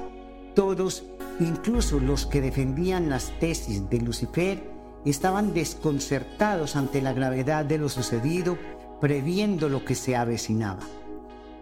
Pronto se corrió la noticia en Dalmatia. Los urantianos no comprendían muchas cosas, pero no faltó quien demostró su lealtad incondicional, muy especialmente a Madón, que se alió con Van sin dudarlo. Otros como Aldón se unieron a Nod y a otros líderes de las juntas que ya empezaban a tomar bandos. Las reivindicaciones de Caligastia, respuesta de Van, aislamiento de Satán, y a cualquiera que me niegue delante de los hombres, yo también lo negaré delante de mi Padre que está en los cielos. Jesús. A los dos días, de nuevo en el anfiteatro de Dalamatia, se celebró la reunión de Caligastia con los diez consejos. Había amanecido nublado. Como era domingo, las clases no tuvieron que interrumpirse. Jab asistiría después al templo del Padre para el culto de adoración que siempre era voluntario. A la convocatoria habían acudido además del príncipe con sus más estrechos colaboradores, algunos órdenes angélicos, otras criaturas celestiales no reveladas en Urantia y seres intermedios. La asamblea extraordinaria se abrió con las palabras de Caligastia sin mayor preámbulo. Tengo intención de declarar a Urantia como miembro del futuro sistema de mundos liberados y ciudadanos emancipados, tal como Lucifer ha propuesto en su llamamiento a las inteligencias amantes de la libertad, libre pensadoras y con visión de futuro de los mundos mal gobernados y mal administrados de Satania. Y apelo a vosotros para que os unáis a esta causa. Los 100 miembros de los consejos de administración se quedaron perplejos aunque ya habían empezado a mostrar sus preferencias y a tomar partido, aquello estaba tomando dimensiones insospechadas. Caligastia siguió. Además, ante vuestra presencia, me proclamo soberano absoluto de Urantia y exijo que los diez consejos abdiquen y pongan todas sus funciones y competencias en manos de Abadón a la espera de reorganizar el gobierno planetario y la posterior redistribución de estos altos cargos administrativos. Aquello aumentó más aún la inquietud de todos los presentes. Significaba renunciar a la labor y funciones que habían llevado a cabo durante 300.000 años. Van fue el único que se pronunció. Él era presidente del Consejo Supremo de Coordinación Tribal y Cooperación Racial y, como capaz jurista, era conocedor de las leyes que imperaban en el sistema y en los mundos habitados. Habló con tranquilidad y aunque con gran firmeza, en clara oposición a la propuesta y decisión del príncipe. Esto es un total desacato a las autoridades del universo os solicito a todos que os abstengáis de decidir nada de momento en relación a la propuesta de Caligaste. Nuestros cargos se nos asignaron por medio millón de años y fueron aprobados por Lucifer. Voy a presentar un recurso de apelación ante él. Sabremos su respuesta inmediatamente porque lo enviaré a través del mensajero solitario apostado en nuestro planeta. Con ciertas reticencias por parte de algunos miembros del Consejo, Van obtuvo el respaldo de la comitiva corpórea. Cuenta con nuestro apoyo en esta consulta, dijeron los líderes de los consejos. Tenemos que saber si Lucifer da su consentimiento. Como jurista, Van redactó inmediatamente dicho recurso que leyó a los presentes. Todos dieron su aprobación y enseguida este partió para Jerusalén. Los mensajeros solitarios estaban constantemente en contacto con los recursos intelectivos de toda la creación porque eran capaces de escuchar todas las transmisiones y reuniones oficiales de los lugares donde residían. Al aprobarse en la asamblea, solo tenía que llevarlo a su destino. Los mensajeros podían desplazarse a velocidades que retaban al tiempo y el espacio las misivas llegaban de forma prácticamente instantánea a su destino desde cualquier punto del espacio y podían retornar de forma inmediata. Eran seres en los que se podía confiar. No había constancia de que mensajero solitario alguno hubiese caído alguna vez en la oscuridad. A Caligastia no le importó porque sabía de antemano cuál sería la decisión de Lucifer. Y efectivamente, en poco tiempo llegó el mensajero con la escueta pero contundente respuesta de Lucifer. Nombró a Caligastia como soberano supremo de Urantia y exijo absoluta e incuestionable lealtad a sus mandatos, sean cual fueres. El noble Van dio respuesta a esta asombrosa comunicación con un memorable discurso que duró siete horas, en el que acusó formalmente a Caligastia y a los suyos de insubordinación a la soberanía del universo local. En la lengua de Nevadón, una alocución de siete horas equivalía a más de una semana completa de discurso en vuestra lengua. Por ello, solo puedo transcribir algunas de las magistrales palabras que Van les dirigió y que quedarían en los anales del universo. En la gobernanza de un universo local, ningún alto deber se estima más sagrado que el que se deposita en un príncipe planetario que asume la responsabilidad del bienestar y la guía de los mortales evolutivos de un mundo recién habitado como este. Y de todas las formas de maldad, ninguna destruye más la condición de la persona que la traición y la deslealtad a quienes te han dado su confianza. Y tú has cometido este pecado deliberado, has distorsionado tan completamente tu persona que tu mente jamás podrá recuperar su equilibrio. Y siguió tras una pequeña pausa. Tú y los demás habéis pecado contra el universo deliberadamente os habéis opuesto a la realidad cósmica. Habéis ido más allá del error, de la dislocación de la realidad, más allá de la misma maldad. Habéis pecado gravemente al resistiros conscientemente a la realidad divina. Habéis optado premeditadamente por oponeros al progreso espiritual. Y habéis caído en algo peor, en la iniquidad, en el desafío declarado y persistente a la divinidad y esto supone la desintegración de vuestro ser personal, la locura cósmica. A pesar de vuestro rango espiritual, estáis vacíos de mente, de percepción espiritual, de sabiduría. Os domina una deplorable pobreza espiritual.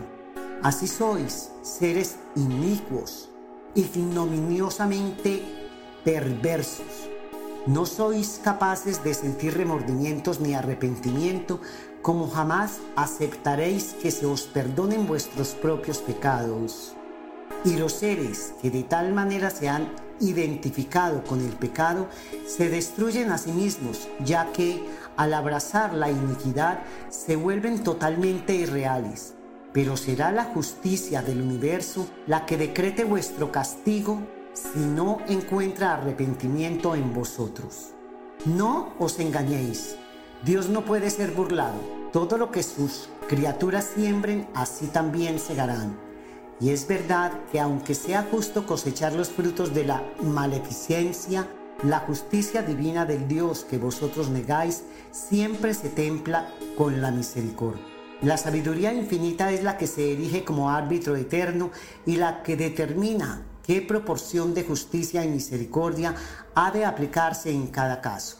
Y será esta la que dicte vuestra sentencia. Pero os recuerdo que el mayor castigo a la maleficencia y a la rebelión deliberada contra el gobierno de Dios es dejar de existir. El resultado final del pecado intencionado es ser reducido a la nada. Al haberos identificado con el pecado y abrazar la iniquidad, os destruís a vosotros mismos, os volvéis totalmente irreales. Pero siempre se postergará esta desaparición hasta que se hayan cumplido plenamente las condiciones exigidas por la justicia del universo y vuestro juicio llegará a ser sumario. Luego desmontó cada uno de los sofismas del manifiesto literario de Lucifer con una mente preclara. Van era inteligentemente leal, sensato, sinceramente motivado e incuestionablemente dedicado a hacer la voluntad del Padre del Paraíso. Efectivamente, Caligastia y los suyos eran incapaces de sentir remordimientos, pero el discurso de Van ayudó a muchos indecisos a unirse al bando leal a Miguel de Nevadón. Contando con el visto bueno de Lucifer, dijo Daligastia sin prestar atención a las palabras de Van. Yo formalmente proclamo a Caligastia Dios de Urantia y supremo sobre todos. Ante esta proclamación, los puntos en cuestión quedaban claramente definidos y cada grupo se retiró para comenzar sus deliberaciones, unas discusiones finalmente destinadas a determinar la suerte de todos los seres suprapersonales del planeta. Y, con las palabras de Daligastia, se daba por terminada la reunión, pero aquel anuncio iba a obligar a toda la comitiva corpórea y celestial a elegir entre el pecado y la rectitud, entre los caminos de Lucifer y la voluntad del Padre invisible. Los serafines, querubines y otros seres celestiales tendrían que tomar partido ante aquella implacable batalla que se declaraba, ante aquel prolongado y viciado conflicto que se había extendido por todo Satania. Tras la asamblea, Van hizo un llamamiento a los altísimos de Herentia para impugnar la autoproclamación de Caligastia como soberano planetario, pero sin éxito. Lo intentó primero con el mensajero solitario asignado a Urantia, pero le fue imposible contactar con él. Logró enviarlo a través de la terminal del anfiteatro de manera urgente, pero no recibió respuesta alguna. Ese mismo día, Caligastia también intentó ponerse en contacto con Lucifer para informarle del resultado de la reunión, pero descubrieron que se habían cortado todas las comunicaciones de Urantia con Jerusalén. Los altísimos de Herentia, se quejó Caligastia, haciendo uso de su autoritarismo, han cortado las comunicaciones con Jerusalén y con otros planetas de Satania. Han retirado al mensajero solitario y a los controladores físicos. ¿Y qué podemos hacer ahora? inquirió Daligastia. Usaremos los informadores seráficos afines al soberano, exclamó Caligastia indignado. No son tan rápidos, pero son eficientes. Nadie podrá pararnos.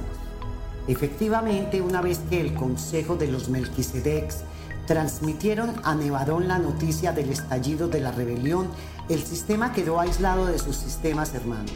Se le puso en cuarentena. Todos los canales de información quedaron cortados incluidos los interplanetarios. Lucifer no podía utilizarlos para impulsar su perverso plan. De repente y sin previo aviso, todos los grupos de vida celestial del planeta se encontraron incomunicados. La guerra de propaganda en Urantia, los dos bandos, amadonitas y noditas, el árbol de la vida, caos en la Lamatia, Luchaban el dragón y sus ángeles, pero no prevalecieron ni se halló ya lugar para ellos en el cielo. Apocalipsis. El comunicado de Caligastia, su ideal.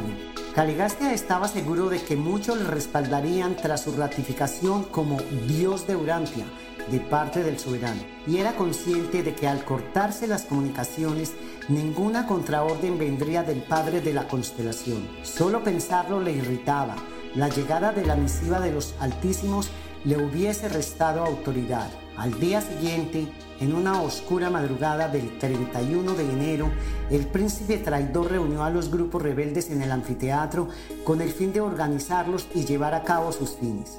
Su primera intención fue destituir a las juntas y a sus colaboradores, pero no todos estaban allí, como tampoco otras muchas criaturas celestiales que o aún no habían tomado una decisión o ya lo habían hecho y estaban del lado de Van. Así pues, por comunicación planetaria interior, emitió en ese momento una orden.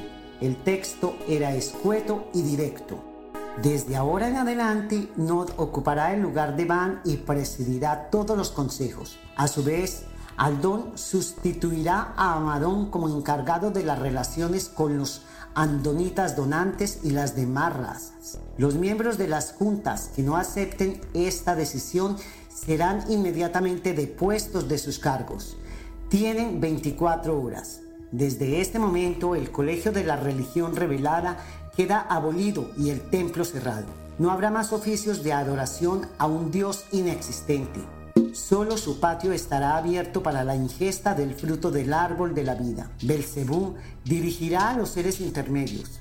Daligastia y Abadón presidirán la comitiva celestial. Lucifer es nuestro soberano y a él le debemos pleitesía y culto. Enseguida, Daligastia diligentemente informó: Toda la comitiva celestial acaba de recibir tu mandato. También lo han hecho los miembros de las juntas a través de sus arpas.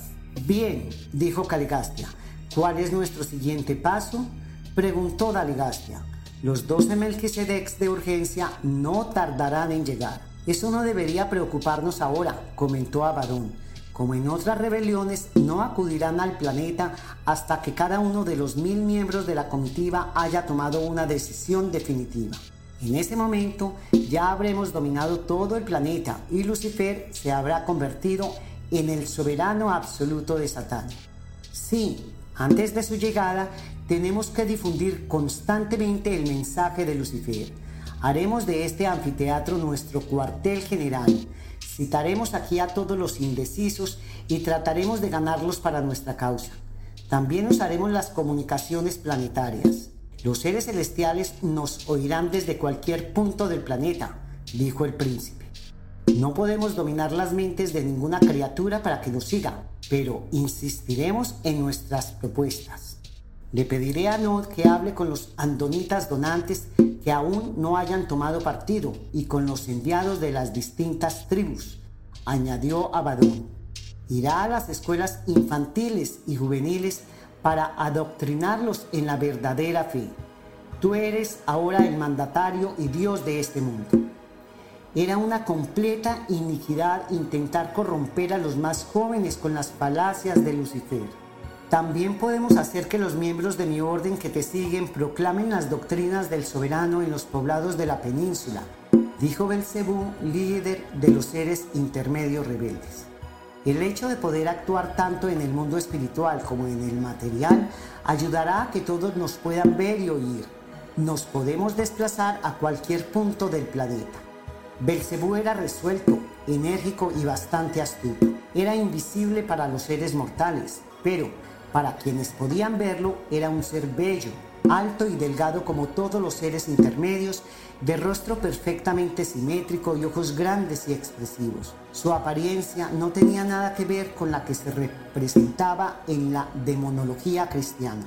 Un ser colosal, de rostro hinchado, coronado con una cinta de fuego, con cuernos negros y amenazantes, peludo y con las alas de murciélago. Tampoco era un querubín aliado de Lucifer, sino una criatura intermedia directamente vinculada a Caligastia y Daligastia. Nosotros también actuaremos donde veamos que haya ángeles u otros seres celestiales que aún no hayan tomado una decisión definitiva, dijo Daligastia. Tenemos que adoptar un ideario, dijo Abadón, en el que todos nos basemos para defender nuestras posturas en prevención de la contraofensiva que sin duda lanzarán Van y los suyos. Caligastia intervino entonces.